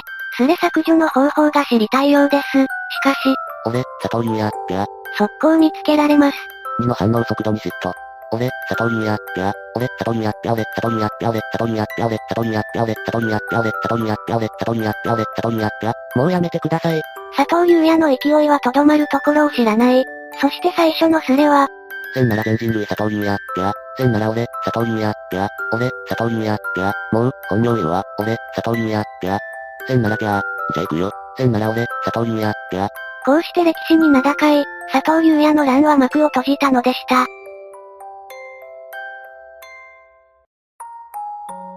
おまけ。ここは、今までにあった最大の修羅場スレ。今までで一番の修羅場を書くスレです。すれ違ったら申し訳ないです。数年前の、まだ旦那と結婚してなくて入籍挙式の2ヶ月前のこと、旦那はネット、私はゼクシー見ながらまったりしてると旦那が発表したので何があった？と旦那を見てみると、旦那はいつものように棒掲示板を見ながら、俺と同姓同名の奴がやらかしたと一言、それから旦那の元には棒掲示板やってるんだな、と何年も連絡取ってない人から連絡来たり、仕事仲間にも色々言われたそうで落ち込んで、落ち込んだ旦那がどうすべきか考えた末に出た答えは、私の名字を名乗ること。私も最初は反対したしお互いの両親もあまりよく思っていなかったけど、旦那はネットの恐ろしさを泣きながら語り入籍日に旦那の名前は晴れて名字が変わった。あれから数年経った今でもその名前は見るし旦那はそれ見て笑ってるけど、旦那にとってあの時は修羅場だったと思う。フェイクしようかと思ったけどフェイクしようがないのでそのまま書きこ。名前にもしてるけど佐藤さんだったのかな何やらかしたのか書いてないからいまいちわからない。にちゃんに名前が出てたくらいで大げさじゃねと思ってしまうわ。ごめんなさい、ちゃんと旦那の名前がなんで出たのか書けばよかったですね。旦那佐藤優也なんじゃねその通りです。別にゴロゴロしてる名前だし年も住所も違うだろうし、そんなことに必死になる男気もすぎるわ。山形県、佐藤優也26、なの。あれ、年齢やどこ住みかも割れているんですかね。冗談で佐藤優也って書いたんだけどガチなのか、佐藤優也なら全国に100人じゃ足りないくらいいると思うんだけど、泣くほどのことじゃないと思う。佐藤優也なんてベタな名前なら、周りの人たちもただの話のネタ程度で言っていただけだよね。本人は傷ついてかわいそうではあるが、男で名字まで変えちゃうなんてメンタル弱すぎるわ。だよな、白タイならわからなくもないが。白いたい焼きで2800万円の借金を背負った男の話ですね。以前まとめたので興味があったら見てください。いかがでしたか？ちょっとしたノリで本名を晒してしまった人のお話でした。ぶっちゃけ、俺、佐藤優也、ぴゃー。顔文字とぴゃーが原因ですよね。そして2が、俺、佐藤優也、ぴゃー。なんて書いたからこんなノリになってしまったんでしょう。大体2のせいですね。2はきっとこのスレを楽しみ尽くしたことでしょう。と思って2の ID をページ内検索したら、この書き込みしかしてませんでした。その頃には何をやっていたかというと、ID 検索をしたら、二次元へ行ける機械発明した、というスレでかなり書き込んだ後、佐藤優也スレで1回書き込み、長と、室内射精による受精を体験したい、コンマ00で室内射精、というクソどうでもいいスレで書き込みをしていたようです。しかもそのスレで103回も書き込みをしていました。こいつがクソスレを楽しんでいる最中に、どれだけ佐藤優也が苦しんだことか、そしてそれ以上にどれだけのビッパーが楽しんだことか、もしかしたら彼は知らないのかもしれませんね。皆さんの中に佐藤優也さんはおられますか？いたらぜひコメント欄に俺、佐藤優也、ぴゃー、と書いていってくださいね。あ、他の名前の方もこの動画のコメント欄には、ぜひ本名でコメントしていってくださいね。ご視聴ありがとうございました。また見てね、ぴゃー。この動画にはろくでもないクズや無線飲食に近しい描写、やりすぎなビッパーが出てきます。ご注意ください。ゆっくりの、怖い話。助けてください助けてください。2007年9月9日、当チャンネルでは以前も扱った、VIP にネカフェから助けを求める男、その第3弾です。第3弾といっても過去にまとめた2人より、時期的には早いので、初代ネカフェ男です。助けてください助けてください。VIP でこんなスレを立てるなんていた違いかと思いますが助けてください。僕は今、犯罪を犯しています。ネットカフェで無線飲食をしています。僕はいわゆるネトゲ廃人というやつで、頭がおかしい人間です。家にパソコンがないのでネットカフェに通ってネトゲをしています。週に5回ほどのペースで通っています。僕はネトゲをしないと頭がおかしくなって発狂しそうになります。ネトゲをやるためにコンビニ強盗しようと何度も思いました。実は前にもネットカフェで無線飲食をしたことがあります。その時は、後でお金を払えば警察には言わないと店長が言ってくれてなんとかなりました。でも、また僕は同じ店で無線飲食をしています。2回目なので今度は絶対警察に通報されると思います。今すごく後悔しています。僕は自己規制ができないので、その場の勢いで店に入ってしまいました。僕は本当にバカでクズです。そこで、VIP の皆さんのお力を借りようとこのスレを立てました。誰か僕を助けてください。お願いします。刑務所には入りたくないです。もしどうにもならなかったら自殺します。タバコを水に溶かしてそれを飲んで自殺しようと思います。お願いします。助けてください。お願いします。過去に扱った二人は仕事がうまくいかなかったり貧困だったりでしたが、遊ぶためでしかも2回目です。救いようがないですね。よし、長いんだよ。全部読んだ。読めない。終了。死ね。ビッパーは長文を読む気がないので3行以内でまとめましょう。タバコ水を飲んでも普通は吐いちまって自殺失敗するよ。吐き気止め飲んでからにしな。なるべく引き伸ばして捕まれよ。その方がニュースとして報道される確率高いから。謎のアドバイスしかしない住人たち。いくら貯めてんの？貯金は全くありません。すべてネトゲに使っているので、いや、料金、2300円です。思ったより安い。でもこれが払えないって相当だね。親は頼れないのか親には絶対頼れません。父親しかいないんですが、その父親は本当にひどい奴なので頼んでも何もしてくれないと思います。無線飲食するお前もひどいぞ。家や知人からお金持ってきてもらえばいいじゃん。親戚とかはいないんですよ。一が女だったら多分助けに行く奴がいたと思う。すいません男です。何歳 ?18 です。どうせ助けてもまた同じことするんだろ。だったら今捕まっとけよ。構成する気はあります。ちなみにネトゲのアカウントは消すつもりです。自分ではやめたいと思ってるのに、体が言うこと聞かないんですよ。気がついたらネカフェでネトゲやってるって感じです。消すつもりです。かっこ消すとは言っていないお前消す気ねえだろ。じゃあ今アカウント消せ。消してウプしろ。おい、俺、愛媛だが松山じゃないよな。松山ですよ。大道町のネットカフェです。愛媛の松山には大街道という場所はありますが、大道町という場所はありません。打ち間違いなのか釣りなのか判別できませんね。愛媛ってみかん畑しかないと思ってた。ネカフェなんてあんのかよつまんね。カラフト在住の住人が愛媛を煽っています。タバコは吸ってんのかおかしな話だよ。タバコは吸っていますよ。そこは嘘でも吸ってないって言っとけや。バカかお前。一が何のネトゲしてるかが問題じゃね。パン屋というゲームです。パン屋にネトゲ廃人にするだけの威力があるのかパン屋は僕の初めてのネトゲだったからかもしれません。初めてやった時は興奮しましたよ。通報した。さっさと死ね。そんなこと言わないでくださいよ。鬱になる。タバコ吸うやつって一月何千円と使うんじゃないの ?5000 円くらい使いますね。こいつこの間もすれ立てて親の財布から金盗んで寝かけてしまいました。助けて、バレたら親に殺される、とか言ってたやつじゃねえの。お前懲りないやつだな。その人と僕は別人です。1はもうダメだろ。人に頼るなんつうのは自分に構成する意思も大してないってことだろ。じゃあどうすればいいんですかゴミはおとなしく死ねってことですか大街道のネカフェって俺がよく行くとこじゃねえか。それよりもこいつらにみかんの素晴らしさを教える必要があるな。ジモっていが現れました。B の〇〇〇ってとこですか僕は今そこにいます。しかしこの人はこれ以上書き込みしませんでした。そんなに面白いのか？面白いですよ。僕はパン屋に人生を捧げてもいいです。本当に面白い。今までやってた PS2 のゲームが全部クソだと思えるくらいにハマってます。ちなみに PS2 のソフトは全部売ったんですけどね。人生を捧げた結果逮捕されるわけですね。18でタバコ吸ってる時点でアウトだよお前。金なくなるの当たり前じゃん。タバコは15の頃から吸ってます。今更やめるのって難しいですよね。怖いな立派な病気やんけ。まずこの騒動終わったら精神科行けよ。友達に助け求めればいいだろ。友達なんかいません。今までネカフェに使った金額代なり、パソコンソフトその他諸経費になっていやしないか。図星です。僕が今までネカフェに使ったお金は20万超えてます。ここまで頭の悪い行動をし続けられるのはすごいですね。釣りでしょうか同い年にこんなアホがいるのか ?1 は何なの？バカなの？なんだこの釣り臭さは？釣り宣言まだ1も飽きてきてんじゃん。すごいバカか釣り扱いの2択ですね。タバコを18でするという行為をやめる意思もないくせに、そんな堕落しきった人生を構成できるかよ。タバコとはまた別じゃないですか。本当に困ってるんです。助けてください。ここまでの流れで助けてもらえると思っているのがすごいです。ピップにすれ立てる前に店の人に本気で謝れば。無理ですよ。そんな勇気僕にはないです。って書かれないのにねカフェよく行けるな。いつやばいことに気づいたんだ。10時頃ですね。滞在時間が14時間を超えると強制的に料金を払う仕組みらしいので7時までには何とかしないといけません。お前にちゃんやる暇あったらパン屋やれよ。今そんな気分じゃないんですよ。どうせ誰も助けないから店にバレるまでゲームやってた方がいいと思うけどね。そしてこの時実は一そっちのけの話が進んでいました。そんなことより、鼻噛んだら鼻血出たんだけどどうしよう。誰も興味ねえよ、って思ったんですが。そのまま噛めば OK。おいおい、鼻の骨の継ぎ目を軽くつまんどけ。おいおいもっと出たぞ。これから血液検査あるってのに、上は向かなくて OK? なんか話が続きました。噛むなよ、上は向かんでよかったと思うが。なんか収まってきた。鼻の中がカキカキするけど、みんなありがとな。俺も鼻血が出た時ともに言われてやったんだけどやっぱそれ聞くんだな。ま、まあ解決してよかったね。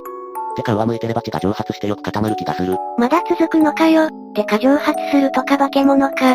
お前の体温どんだけ高いんだ。え、上向けば鼻血も垂れないしすぐ固まる気がするんだが、俺だけ、血が蒸発すんのはお前と獅子王様ぐらいだよ。獅子王様も2チャンネルをやる時代になったんですね。全財産の5分の3をつぎ込んだ船が爆弾一発で沈んだんだが、とかすれ立てしてそうです。話を戻しましょう。誰も助けてくれないんでしょうかアドレスを貼る人が現れました。すいません、今からメールしますね。私の経験上、これ多分罠ですね。今さっきの人とメールをしています。3000円貸してくれるそうです。本当に助かりました。399さんから返信が来ない。返信来ました。どうやら本当に助けてくれるようです。助かった。ありがとうみんな。あれ？本当に助けてくれるんですか？非常につまらん終わり方だな。なんか一が何もしてないのに金もらってるのがクソムカつく。なんだかすごくイラっときたのは僕だけでしょうか。なんでお金貸すんだよ。貸すやつもしね。1嫌われすぎはロタ。本当に助ける気、釣ってさらす気、助けるつもりよん。1対1じゃ寂しいけど、京都富士市アバババッババー、愛媛なんて車でぶっ飛ばすぜいぜい。残念なことにハッピーエンドのようです。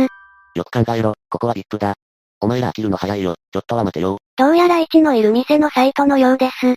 きたー、ええー、お前ってやつは、悪く言ってすまなかった。もうみんなで行けばいいじゃまい。1がモブキャラみたいな反応してますね。もういいよ、結局誰も助けてくれないんだな。いいよ死ぬし、マジで死ぬからな。泣くなよ、顔真っ赤だぞ。だから親父に借りればいいだろ。お前が死んだら誰かが悲しむとでも、バイバイ。俺がどんな気持ちでこのクソビップにすれ立てたか分かってんのかよ。藁をもつかむ気持ちで立てたんだよ俺は。本当に助けて欲しかったのになんなんだよこれ。自業自得、一涙目。クソビップを舐めるなよ。すがる場所が違えよ。ビップにすがる奴らは何がしたいんでしょうね。俺だって本当に反省してるんだよ。18で刑務所なんか入りたくないよ。電話もやめてくれ。頼むよ。ようこそビップへ。そうやって自分のやったこと棚に上げて、他人のせいにするんだ。お前は普通に犯罪者だろ。構成とか無理だね。こや。1はネカフェの中で死ぬ気。ネカフェのトイレ、カミソリも売ってるからそれで死ぬわ。最初はタバコ飲むって言ってたのに設定変えてきましたね。こいつは絶対死なないわ。1、電話した。2、以前無線飲食をされたお客様はいらっしゃいますよね。と言った。3、詳細聞かれた。4、VIP でそういうスレが立っている。5、とりあえずそのスレを見てくれと言った。電話した人が出てきました。完璧な仕事に汁が出た。ナイスグッジョブ。部屋番号まで聞き出しといて欲しかったぜ。で、見つけたら全部読んでもらうように頼んだ。書き込みもできたらやってもらえませんかと頼んだ。寺地区、最高。久々にワロス。これはいい誰か助けてよ。プじゃ悪いことは言わん。店員さんに赤消してもらえ。早く警察捕まるなりなんなりしろよ。ごめんなさいごめんなさい申しません誰か助けてください。僕は本当に反省しています。お金を貸してくださいお願いします。身分証とか大事なものは全部預けます。だから助けてください。僕は頭がおかしいからこんなことをしてしまったんです。でも反省はしています。ごめんなさいごめんなさいもうしないから助けてください。こうして次スレに進みます。ちなみにスレ立てから2時間かからずに消化しました。平日の昼間にこれとか VIP やばいわ。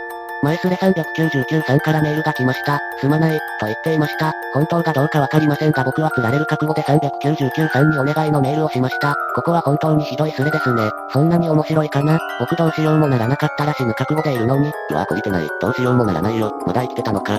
さっきメールで送った URL の店にいますよ。どうやらこれは1が送ったメールを晒しているようです。泣きそうですよ。どんどん時間が来ているのでビクビクしていますよ。あなたが本当にふざけて僕にメール送ってるのなら僕はもう死ぬしかないです。VIP のスレ見てると泣きそうになってきます。お願いですから本当に助けてくださるのか、ふざけて送ってるのかはっきりしてください。お願いします。聞くまでもなくふざけてるだろ。鬼、いねえ。俺ふざけて送ってます。さあせん、死ぬしかないならもう死ねばろう。タミフルもらってのまのま。俺なんて中卒だし顔不細工だし仕事やりたくないし、このまま生きてたっていいことないでしょ。自分の将来考えると恐ろしくなるよ。親にも恵まれてないし友達もいないし毎日寂しいんだよ俺。だからネトゲにハマったのかもしれないよ。ニートで毎日部屋でネトゲやってる奴が羨ましい。やりたい仕事もないし何に対してもやる気が起きないし、本当人生つまんないよ俺。死んだらお前ら乗ろうからな。釣りだったら面白いですね。マジだったら、うん、まあ。オッケー、呪えばいいさ。バイトしてみたら、嫌でも働かなくちゃいけないから面倒とは思えるはず。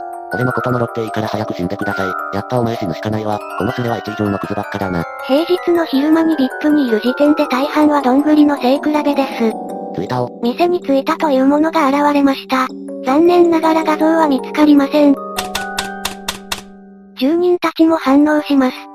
556さんよろしければメールください。今556さんだけが頼りなんですよ。必死になる1。しかし556はそれ以降書き込むことはなく釣りだったのでした。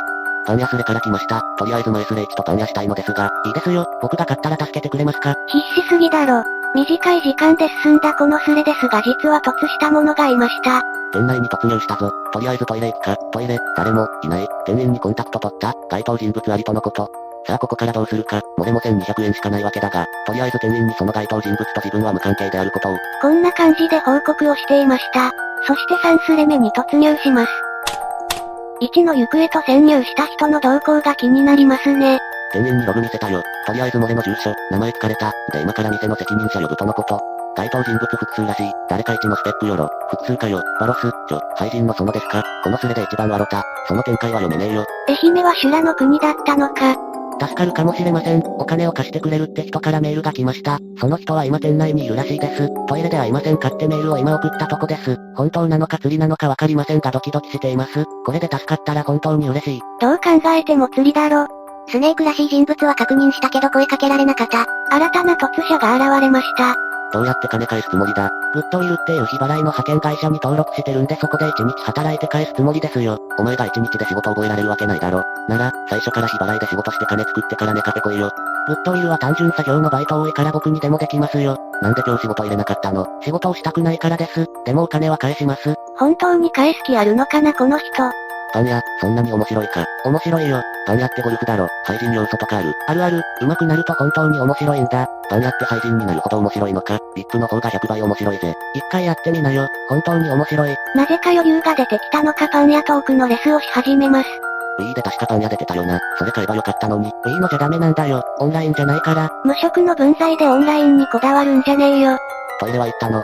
返信が来ない？多分釣りで送ってきたんだと思う。もう時間ないし俺は警察に捕まるしかないよ。なんでパン屋トークし始めたんだこいつ？もう諦めたのか？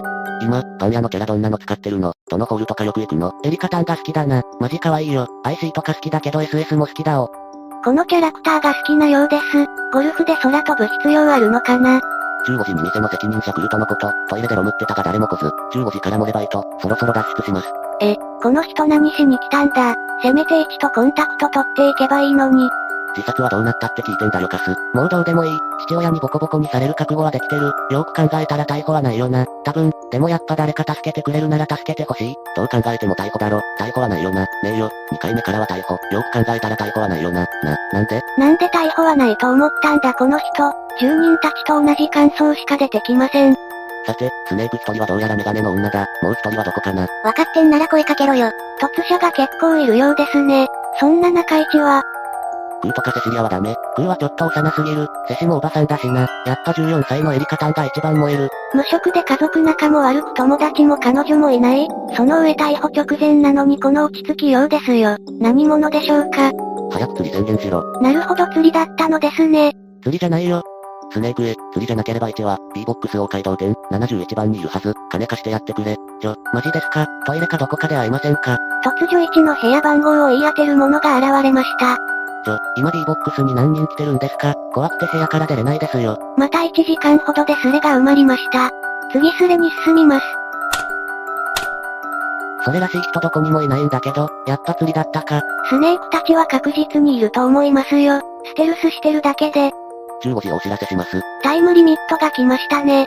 責任者ってのは時間にルーズなもんだ。ロスタイムに入りました。インジュリータイムのうちに逆転ゴールを決められるでしょうかお前やるな。すげえ、すげえ、神。時間を見事にスナイプしたことに賞賛が集まります。かなり難しいんですよこれ。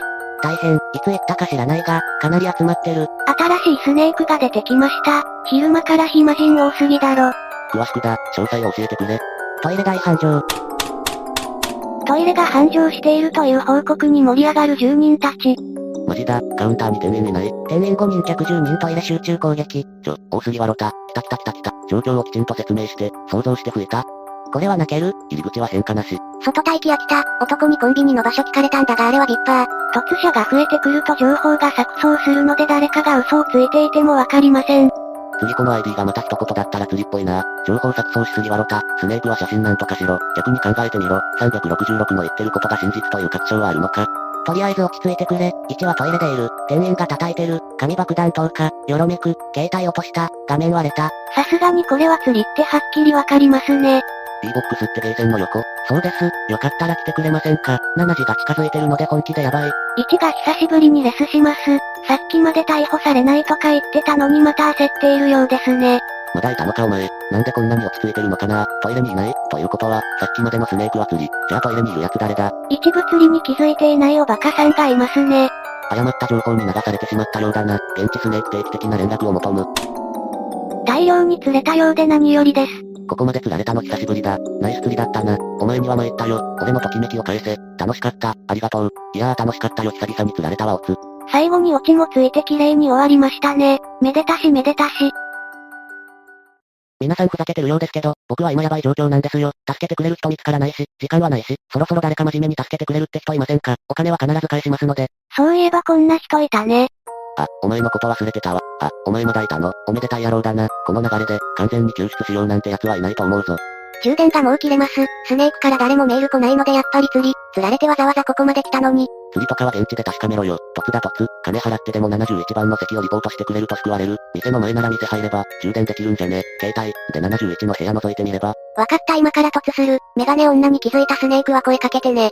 メガネをかけた人なら見たけど本当に来てるんですか？来てるんですか？じゃあいませんかそろそろ本当に時間がないです。嘘とかやめてくださいお願いします。誰か助けてください。助けに行くなんて誰も言ってないぞ。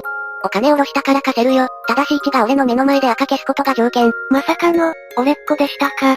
気づかないのかそれは慈悲ではなく、お前の、独、善、だ。赤消したところでやめないし、こんなクズに金なんか貸すな。帰ってくるわけがない。そういうの絶対やめた方がいい。俺の経験上金は返ってこない。1が助かる確率を必死に下げる住人たち。わかった貸さない？じゃあ行く。最後の希望は絶たれた。そして画像がアップされたので本物のようですね。むしろ今まで画像なしでよく盛り上がれたものです。ここか、確認できない。1なんかしろ。来たー。テラリアル、出てきた瞬間激写で。ここです。今から出ましょうか。確認せずにさっさと出ろよ。流れ早すぎ。どうしよう71のところからはひっきりなしにキーボードオン。1はなんで引きこもってるんでしょう。867さんがどこにいるのかわからない。どんなすれ違いだ。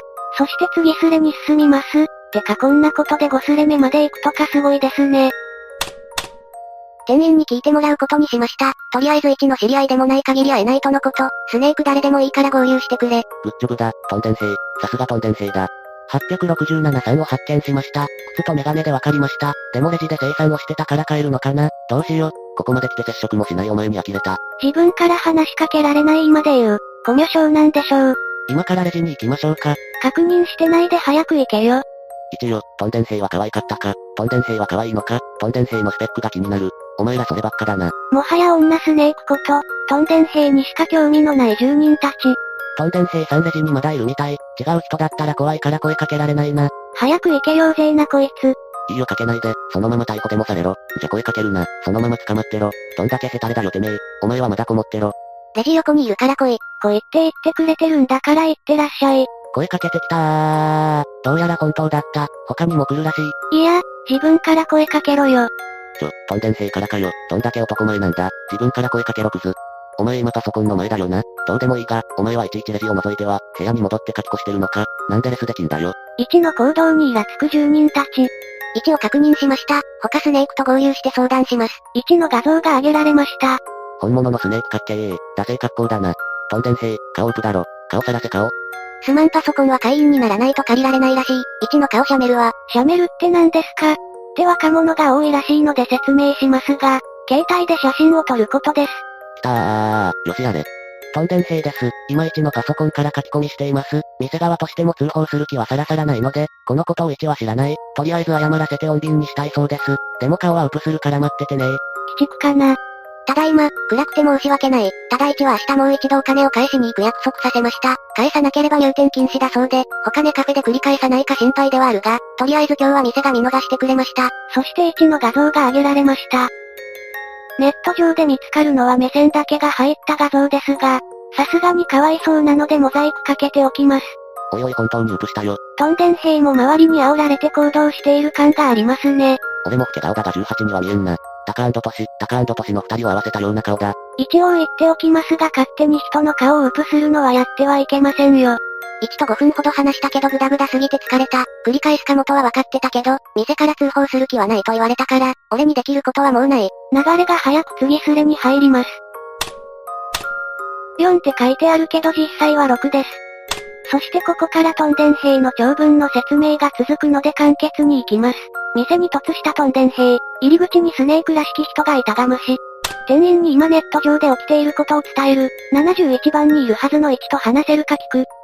店員が話し合っている間に近づいてくる青ジャージ男がいた。1か聞くとそうだと答えるので、他のスネークと合流するから待てと言って、顔から下を打プ。他のスネークが来ないので店員に話しかける。店側はどうやら警察に届け出る気はないようだ。1にどうするか聞くと、トンデン兵に借りるつもりでとか言ってきた。貸さないと言って店員に謝ってこいと伝える。そしてこの時1の顔を取る。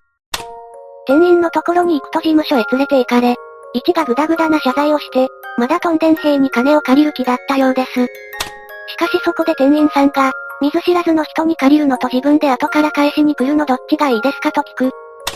1は結局自分で返しに来ることになった。身分証を店が控えて明日金を返しに来る約束をした。そして退店し、店の前で5分くらい会話。その時に別のスネークに取られた模様。ツーショット。これが1とトンデン兵だそうです。チラチラ見てただろ話しかけてこいよ。店の外で1はトンデン兵にお金どうしましょうと聞く。どうやらまだトンデン兵に借りるつもりだったらしい。貸す気がないことを伝えその場で別れて終了。とのことです。最後の最後まで1はダメだな。もうリップじゃなくてサラ金に相談させた方が良かったな。バイトで途中見れなかった。1は鼻から死ぬ気なかったんだな。突した人をつ。こんな感じで終焉を迎えていきました。しかしその日の夜、お前ら久しぶり、またねカフェに来たぜ。ID 変わってるかな？とりあえずトンデン兵ってやつはブサイクだったわピザだったし。で、店の入り口前の椅子に座ってたやつがそれぽかったから話しかけたら、おどおどしてて何も返事しないでやんの。とりあえずお金はさっき払った。2180円だったよ。トンデン兵ってやつ金貸してくれなかったからマジで切れそうになったけど我慢した。今からパン屋やるわ。またよろしくなお前ら。1とおぼしき人物が同じ ID で書き込みをしました。こいつがやっぱり逮捕されればよかったと思うやつ挙手。釣りだろ、1なら、またやらかしてくれるよ。バカだから。他人の顔どうこう言える顔してないぜ、ゴリラ。ゴリラって言うなよ。金どうしたか気になるが、とりあえず逮捕されろ。金は適当に仕入れてきたよ。どうにかなるもんだな意外と。あ、そうか、違う奴が同じネカフェでレスしてんだな。オッケーオッケーそれでいい。違うよ、このアドレスにメールしてこいよ返信してあげるから。うわ、別に反省してないのはいいけどお前にバカにされると腹が立つ。汚豚が、豚足、金貸しもしねえくせに何のために来たんだよ。本当はお前が金貸さねえっつった時点でボコボコにしてやろうと思ったんだけど我慢してやったんだぞ。感謝しろよ豚。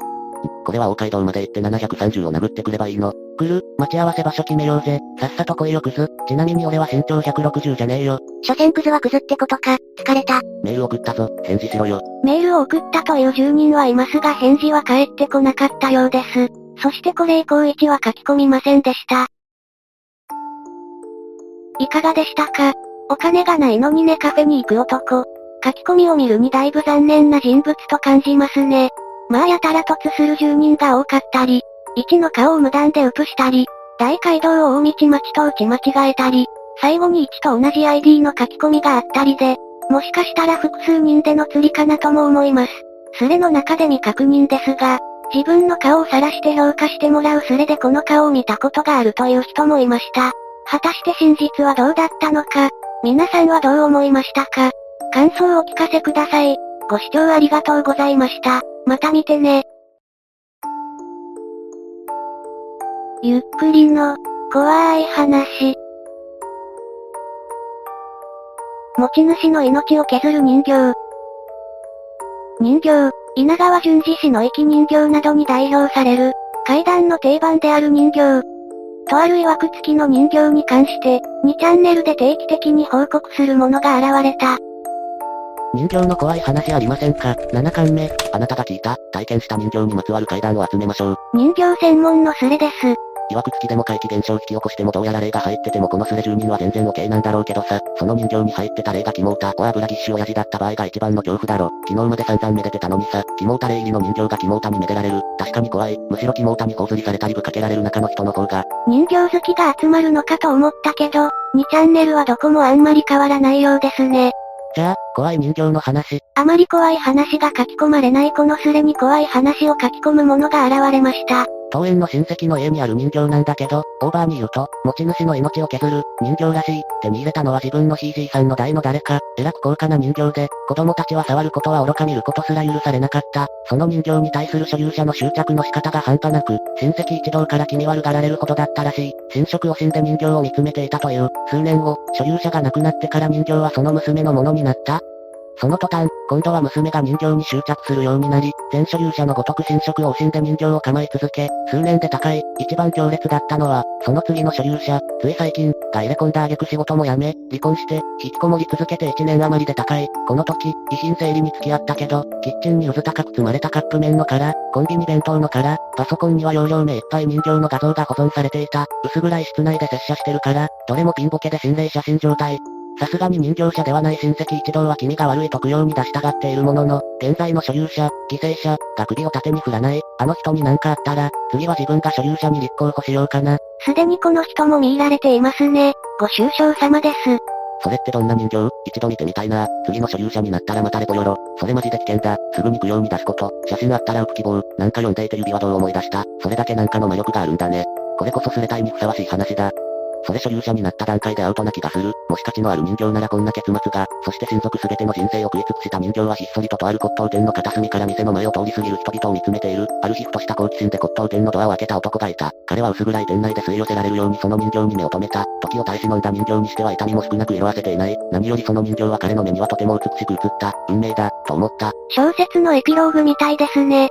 どちらにしろ、次の所有者になる前に無理やり見ても供養しないとダメだと思うがな。もうすでに、248が人形から目をつけられてるんじゃないんだろうか。だな。次立候補しようかと考えてるあたり、すでに録音されとる。ちなみに九段の人形は5、60センチほどのディスクドール。詳しくないから名前はわからないんだけど、目が大きくてちょっときつい顔。物理的にも血縁的にも登園の話なんで、次に顔合わせるのはお盆頃だから、その時進展あったら報告するよ。画像は、遺品パソコンの、未練ありげな画像なんて恐ろしくてダウンロードできるもんか。ビスクか、ますます気になってきた。それだけでホラー短編一本書けそうだ。ますます見たくなってきた。欲しがらないから見せてくれ。こらこら、お前ら全員次のターゲットになりそうで危険だ。スレの全員が仲良く所有者として共有すれば、一人分の命を全て吸い尽くすこともなくなるのではないか、という誘白書のユ介とクラマの鏡のエピソードを思い出していってみる。いや、その人形の魅力に取り憑かれた人形者たちが人形を自分だけのものにしようと争い合い、血みどろの惨劇が繰り広げられるだろう。官僚少女にあった、共同で高価ドールを所有してめでるかいみたいなもんか。自分もそれ連想した。結局みんなが抜け駆けしてめでるようになるんだな。これで7しに戻ります。画像保存パソコンは画像もろともとっくに野望絵にかけなんてそんな無茶な。成仏させるとか多分無理。そんな生ぬるいものだったら苦労しない。ボンに現持ち主に会えたら事後報告するつもりです。こうしてこの話は終わりました。約2ヶ月後。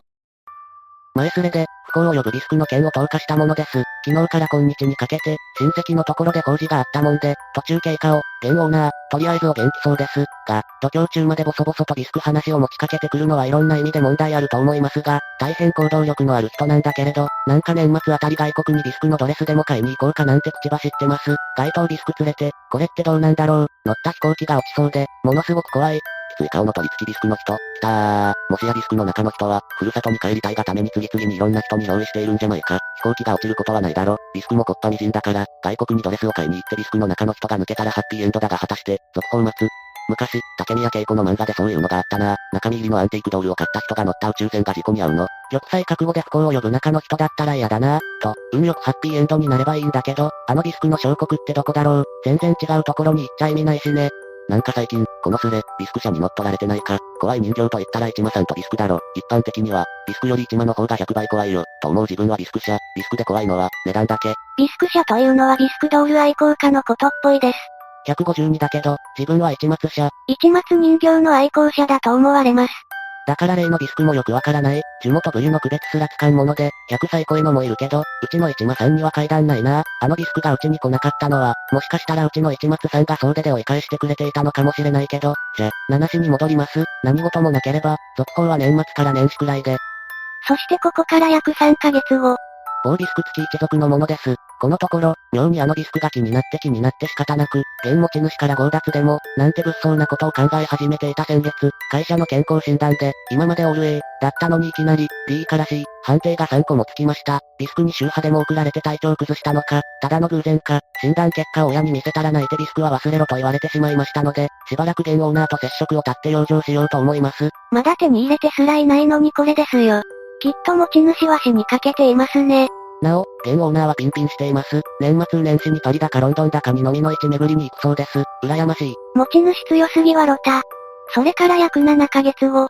人形供養に出された人形ってもらっちゃいけないのかな。テレビで人形は可愛がられることで供養に繋がるって言ってたんだけど、あのね、すごく惹かれるっていうのはわかるけど、それはいいご縁があって惹かれるのと、横島な何かが関心を引き寄せているだけの場合とあるから気をつけるようにね。アンティーク、トールじゃない、収集しているんだけど、そういうことがあるんですよ。私の場合ではないけど、縁を感じて買い取って災難続きとかね。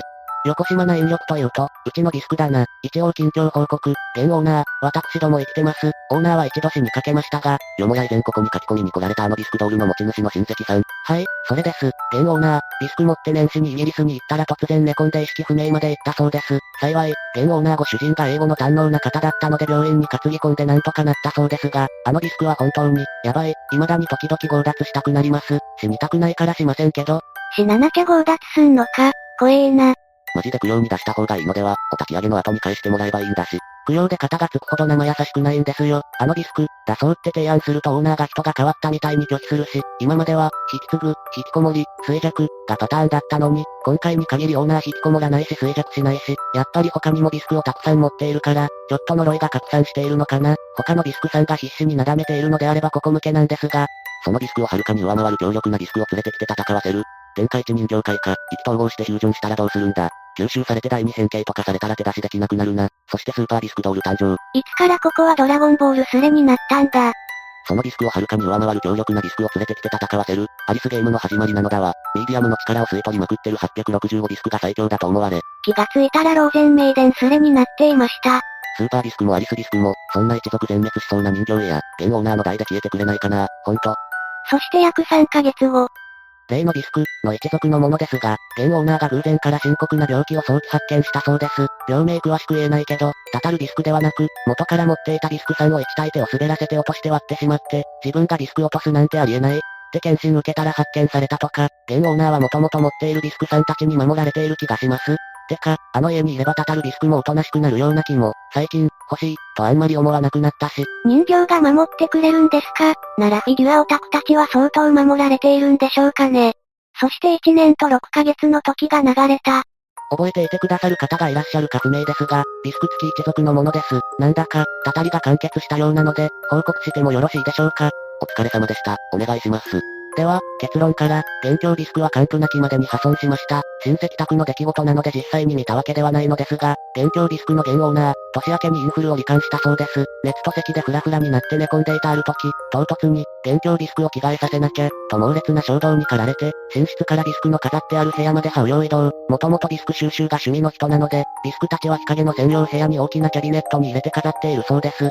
寒い地方なので、比例して寒いビスク部屋で朦朧としながら着替えを支度している時、殺されるかも、と関連したそうです。じゃあやめろ、というのができないのがうちの一族の怖いところで、で、いざ人形を出そうとキャビネット扉をぐっと引いた瞬間、扉が蝶ついからすっぽ抜けて倒れかかってきたそうです。一瞬の出来事ですが、倒れてくるガラス扉と、その振動で抱きつくように落下してくる元凶ビスクを見つめながら、やっぱり、と関連した直後に失神、気がついたら、リビングでご主人に解放されていたそうです。ガラス扉に下敷きになったおかげであちこち傷だらけ、すぐに到着した救急車に乗せられてそのまま病院に直行、検査のため2日ほど入院、帰宅してから、ビスク部屋に状況確認、絶対に部屋に入るなとご主人には言い含めておいたそうです。死に行って、オーナー愕然、粉々になった扉のガラス片の真ん中に、1、ヘッドのない元凶ビスクが座っていて、2、それに覆いかぶさるようにオーナーの一番お気に入りのビスクが、こちらもヘッド破損状態で、お気に入りはオーナーが最初に買った子で、家より高かったなんて言ってました。でも、その子を買うため20年近く頑張って仕事したという思い入れのある子だったそうです。それが落下の衝撃でヘッド粉々、ボディも真っ二つ、元凶ビスクと混ざり合って、どのかけらがどちらかなんてわからない状態になっていたそうです。月並みですが、これはお気に入り紙を呈して守ってくれたんだろうとあえて復元はせず、双方ボディは焼いて灰にして、ヘッドはもう少し細かく砕いて2体一緒に骨壺に収めたので、オーナーが、その時、一緒にお墓に入るつもりだそうです。そういえば、今までのオーナーの中で、現オーナーだけが虜になって引きこもり状態にならなかったのも、もしかしたら他の子たちが守っていたからなのかもしれません。というわけで、本体がなくなったのでもうたたりは継続しないのでは、と完結したと思い、報告させていただきました。長い間お付き合いいただきましてありがとうございました。お気に入りもやばい子も一緒くたに受け入れてしまうオーナーさんの包容力に感動した。わあとりあえず完結してよかったよかった。オツでした。しかし、オーナーさんものすごい人形道な人なんだな。金額といい骨壺の剣といい、軽度の人形を宝にると凄すぎる。どうしても人形いたって、こういう流れになるよね。そこがいいんだけど、決してお人形を、悪、にしないところが。こうして一連のビスクドールに関する話題は終わりました。しかしその9ヶ月後、ビスク付きのものです。昨日、月物ビスクの最後のオーナーが亡くなりました。仕事から帰宅したご主人が、コレクションルームでお人形を膝に乗せたまま亡くなっているのを発見したそうです。とても穏やかなお顔で、一瞬眠っているだけのように見えたそうです。人形者として、ある意味理想の最後だったのかな、と不謹慎ですが思ってしまいました。一応というか、最後のご報告でした。ご報告ありがとうございます。うまく言葉が出てきません。すごく綺麗な姿が浮かんできて羨ましいような、やっぱり怖いような、最後のオーナーさん海外など飛び回られていて、とても元気そうだったのに、驚きました。最愛のお人形さんと共に、天国で安らかでありますように。ご冥福をお祈りします。でもごめんなさい。私も羨ましいと思ってしまった。連れて行かれたのではなく、ビスクを連れて行ってあげたのでしょうね。そのビスクが殺めた人たちの魂と一緒に、ご報告ありがとうございました。こうしてそのビスクと所有した人たちは誰もいなくなったのでした。いかがでしたか？ビスクドールにまつわる長期間にわたるお話でした。長く大切にされたものには神様が宿る、なんて聞きますが、人形は人の形をしている分そうなりやすいのですかね。ローゼンメイデンの水銀塔のフィギュアを大事にしていればいつか魂が宿るのでしょうか。今度買ってこようかな。もしくはチャッキーという手もありますね。チャッキーの女体買ってのもあるようです。これ結構欲しいかもしれません。枕元に置いて寝たらよく眠れそうですね。皆さんはどう思いましたか？ついでにどんな人形が欲しくなりましたか？感想をお聞かせください。ご視聴ありがとうございました。また見てね。ゆっくりの、怖い話。気のせいかもしれませんがよろしいですか ?2 チャンネル、オカルトいた、身の回りで変なことが起こったら実況するすれ。ここに気のせいかもしれないと思いながらも、異変を書き込む者が現れた。身の回りで変なことが起こったら実況するスレ、26。ここはオカルト板でもご長寿スレの一つです。こんばんは、気のせいかもしれないんですが、1時間ぐらい前から自分の部屋の前に人の気配がするんです。気になったので、ドアを開けて確認したんですが誰もいませんでした。ちなみに自分の部屋は2階建てアパートの2階の角部屋です。自分は霊感ゼロなんで心霊現象ではないと思うんですが、不安だったので書き込みしてみました。また何かあったら報告します。二人暮らしするんだ、解決したろ。解決しましたね。ここはこんな感じのスレです。嘘です。面白そうな話には住人たちは食いついていきます。助けてください。誰かが玄関の郵便受けをパタパタしています。一人暮らしの女子高生なのでとっても怖いです。やり返せ。次の方どうぞ。そしてここである書き込みがありました。気のせいかもしれませんがよろしいですか？気のせいかもしれないと断る住人に対して周りは、とりあえずどうぞ。何が起きてるの？頼むぞ。先を促します。先ほどから某施設に乗車しているのですが、様子がおかしいのです。どんな風に顔書いてくれないと。いつも通勤に使っている電車なのですが、先ほどから20分くらい駅に止まりません。いつもは5分か長くても7、8分で停車するのですが止まりません。乗客は私の他に5人いますがみんな寝ています。もう、電車降りちゃったりしてないよね。特急とか確定とかの違いじゃないの。快速電車。ご指摘通りに、乗り間違えた可能性ももあるかもしれませんね。もう少し我慢してみます。また、おかしいようであれば相談させていただきたいと思います。とりあえず一番端っこの車両に行って車掌を見に行ってみれば、もし運転手が転換を起こしてたら大変だ。車掌室まで見に行ってこい。まだ止まる気配がないのでちょっと見てきます。こういう時に一人になると大体死にます。路線と乗った駅名をまず書きましょう。ブラインドというか窓に目隠しがしてあって、車掌さんも運転手さんも見えませんでした。路線は静岡県の私鉄です。外に一旦出てみるのはダメか。走行中の電車から飛び降りろってか。もしかしてそのまま車庫行きだったりして、路線の名前教えてくれたら、運行ダイヤを調べられるんだが、アンドロメダ直行ですよ。鉄郎。私も乗ってみたいぜ。コテとトリップつけてくれ。ここでトリップをつけてくれました。はすみさんというそうです。下の名前なら女性でしょうか。ここからは女性ボイスでいきます。窓を叩いてみたのですが返事はなかったです。他の乗客はまだ寝てるの？起こしてみたら、何時発の電車に乗ったの？乗降予定駅かけよ。後下げてるのが携帯っぽくないんだよな。携帯から実況も楽になってきたが、窓から外見えないの。通過した駅の名前とか。いろいろと質問が来ますがはすみさんのレスは多くありません。もう、アボーンしちゃったのか。トンネル出てから速度が少し落ちました。普段トンネルなんてないのですが、新浜松からの電車です。現状と路線の情報を書き込むはすみさん。暴走列車か、ときめくな。そこで事態が動きます。止まりそうです駅みたいです。まさか降りないよね。何駅？検索してみようか。今木更木駅に停車中ですが、降りるべきでしょうか？聞いたことも見たこともない駅なのですが、木更木駅、一体どこにある駅なのでしょうか？何時の電車に乗ったの？ぜひ降りてみて。駅員に聞いてみれ。街のネオンとか見えんの？降りてしまいました。無人駅です。乗った電車は11時40分だったと思います。木更木駅って、検索しても出ない。っていうか、はすみ君の電車は1時間も走ってたのか。木更木駅って検索引っかからないな。木更木、ってひらがな。これからどうすんの？はすみはギャルゲーマニアに一票。古いギャルゲーにそういった設定の作品あったのかな？どっちかというとサウンドノベルだよね。警察行く。ってほどでもないよな。でも見知らぬ土地って怖いよな。戻ろうと思い時刻表を探しているのですが見当たりません。電車はまだ停車していますのでもう一度乗った方が無難でしょうか、と書いてるうちに行ってしまいました。停車したタイミングの書き込みから10分近く駅に止まっていたことになりますね。他の乗客は、駅員いるの近くに人のいそうな建物はありませんか？寒いから体に気をつけてくださいね。駅から出てタクシーでも探してみます。ありがとうございました。それがよかろう。気をつけてな。なんか終わりの空気になっていますね。終電もとっくに過ぎた無人駅の周囲に、果たして容易にタクシーがあるか甚だ疑問である。タクシーどころか、何もないところでした。どうしたら、自分の居場所がわからないそんな時どうしたらいいんでしょうか？駅員または近くにある交番へ、こう、とりあえず110番、タクシー会社に電話するのは、こりゃもう経営行くしかないね近くに電話ボックスがあったら、電話帳でタクシー会社調べて電話だ。駅員や電話ボックスが近くにある雰囲気ではないですね。警察に電話しても自分の場所を伝えられなければどうもできません。みんな同じようなこと言い出してる。民家とかないのか？家に電話して迎えに来てくれるよう頼んだのですが木更木駅の場所が両親にもわからないようです。地図で調べてから迎えに来てくれることになりましたが、なんか怖いです。地図にない駅を調べることはできませんよね。ギャルゲーの世界にでもいるんだろ。さっきからギャルゲをしてるやつなんなの。キャッツアイじゃねえよな。気さらず、にゃにゃにゃにゃにゃにゃにゃ脊髄反射でレスしてんのかこいつら。他の人はどうしたの？降りたのは君だけかい？詐欺の宮ってのは違う。はすみさん、俺もネットで調べてみたけど、木更木駅っていう駅名が出てこないんだ。新浜松周辺にいることは間違いないんですよね。ヤフーで調べてみます。この時代 Google はまだ認知されてないんですかね。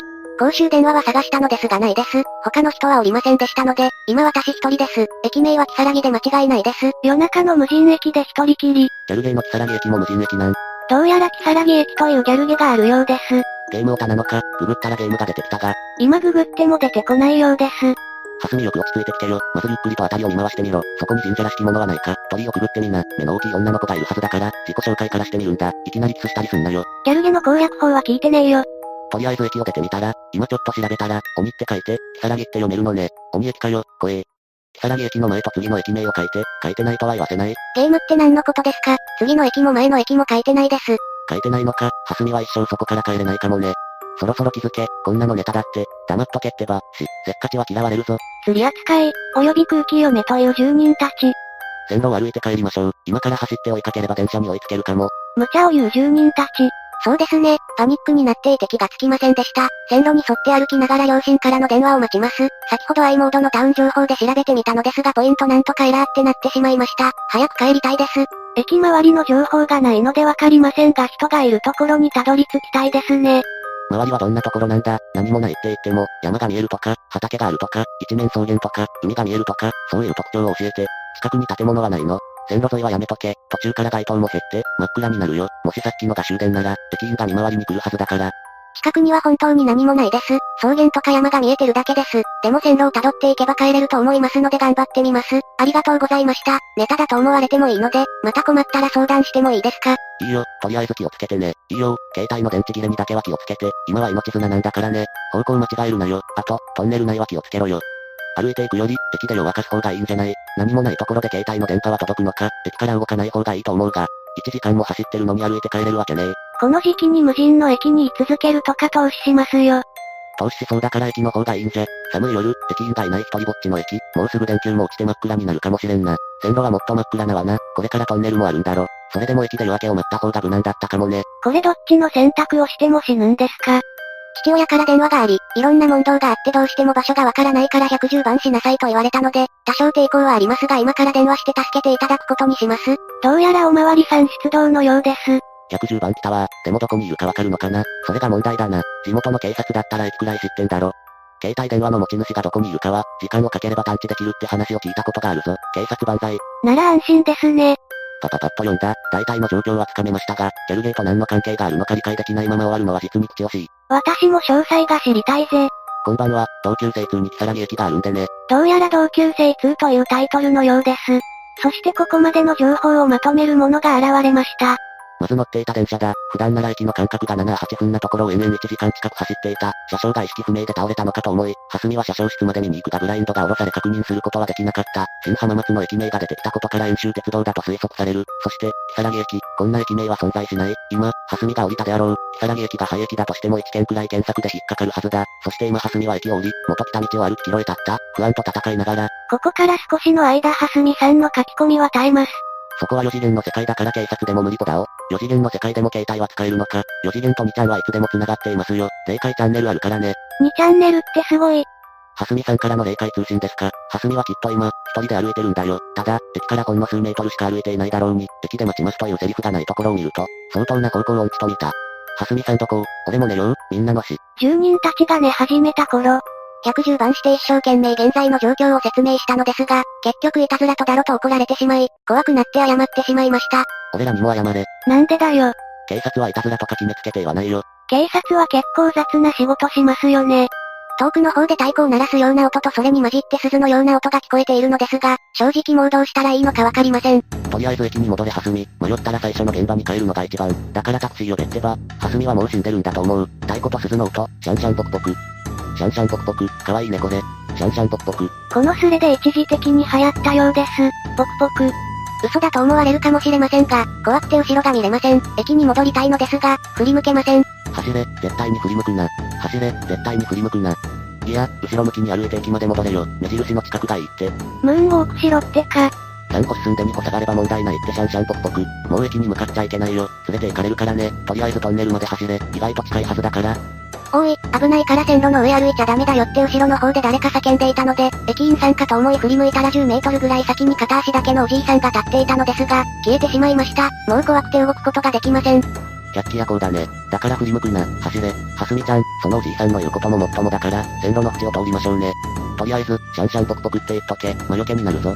もう歩けないし、走れないです。太鼓みたいな音が少しだけ近づいてきています。あと4時間ほどで朝だ。それまで頑張れ。シャンシャンポクポク。太鼓の音が近づいてきたのかよ。シャンシャンポクポク。シャンシャンポクポク。シャンシャンポクポク。シャンシャンポクポク。シャンシャンポクポク。シャンシャンポクポク。こいつらのせいで怖くなくなってしまいますね。さあ、走れ、走れ、追いつかれないようにね。電車に乗ってりゃよかったんだよ。そんなこと今更言われてもな。実はきさらぎ駅じゃなくて、木更津駅でしたなんてオチだったら、シャンシャンポクポクだな。私はまだ生きてます。転んだ傷から血も出てるし、折れてしまったヒールもきちんと持っています。まだ死にたくないよ。ヒールってことは女性ということが確定しましたね。とりあえずだな、女の子なんだったら写真写る。どうせ戻ってこれないんだし、ヒール、やっぱりハスミタンは女の子だったのか。よかったよかった、ハスミン女の子あげ。突然気持ち悪くなる住人たち。今こそ勇気を出す時だ。こういう時はあの曲を歌え。アップーコー、アップーコー、ハスミは元気。アップクノ大好き。地獄へ行こう。シャンシャンポクポク。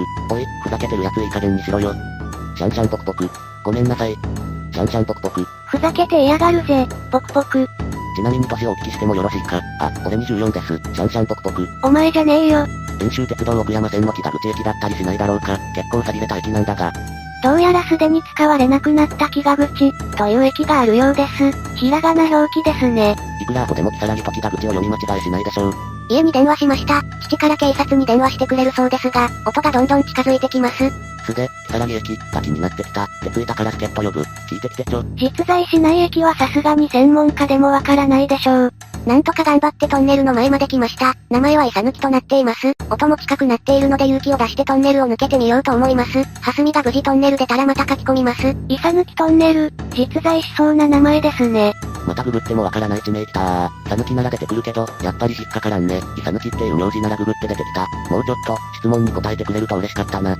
結局嘘話なの、何のために、意味わかんないよ。修行が足りんな。イサ抜きはなかったよな。ちょっと残念だ。綾東海地方の地名にゃ、ほとんどないから、久々だったから、みんな植えてたんだね。これで、締めがきちっとしたらいいね。もうちょい待つか。すでに終わりの空気になっています。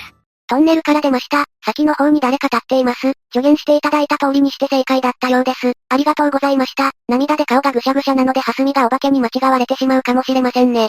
止まれって、やばいよ。それ、書きこきたわ。それは誰なの？かすみん気をつけて。ああ言っちゃったよ。かすみん成仏してくれ。かすみんって誰だよ？きっと警察が探しに来てくれたのだよ。ご心配かけました。親切な方で近くの駅まで車で送ってくれることになりました。そこにはビジネスホテルみたいなものがあるらしいです。皆様本当にありがとうございましたです。ハスミン、聞きたいことがあるんだ答えてくれ。そこはどこなんだ？親切な人に地名を聞いてくれないか。本当に親切なのか、例より怖いかもしれないぞ。やばいよその人なんでこんな時間に線路付近にいるんだ。きっと死体かなんかを処分しててハスミンに出会ったんだよ。逃げて。多分静岡だよ。もしかしたら愛知の手前あたりかもね。って違ってたらすまん。場所を聞いたらひなだというのですが、絶対にありえないことだと思うのですが。ひな、そりゃありえないな。静岡県富士市、ひな。実在する場所のようですね。先ほどよりどんどん山の方に向かってます。とても車を置いておく場所があるとは思えないのですが、全然話してくれなくなってしまいました。ハスミン、やばいやばいよ。親にはトンネルで手保護されたと連絡したのか。ハスミさん、百獣してください。あなたの最後の書き込みになるかもしれません。もうバッテリーがピンチです。様子が変なので隙を見て逃げようと思っています。先ほどからわけのわからない独り言をつぶやき始めました。いざという時のために、一応これで最後の書き込みにします。そしてハスミさんはこのレスを最後に消えてしまうのでした。無事に戻れたら書き込んでくれよ。シャツと色とナンバーの一部だけでも書き込んでおけば、心配だ。シャンシャンポクポク。もう4時だわ。みんな後頼む。落ちるよ。ネタだろうと本当だろうと、実況後のこういう時間は結構好きだ。便所の残り顔書いてるような、気だるく切ない思いがするな。私もネタとは思っててもちょっぴり心配になってきた。こや自分の状況を書きこする場合じゃないね。かすみん、明日にでも元気に報告してくれると信じてるよ。とにかく道中気をつけて。しかしはすみさんの報告はこれ以降ないのでした。釣りだったのか、本当だったのか、真実は誰にもわからない。いかがでしたか？これが有名な木更木駅です。これ以降にチャンネルにはこの駅に行くものがたびたび現れます。ツイッターでの報告もたまにありますね。そのうちそれらもまとめるかもしれません。皆さんはどう思いましたか？感想をお聞かせください。ご視聴ありがとうございました。また見てね。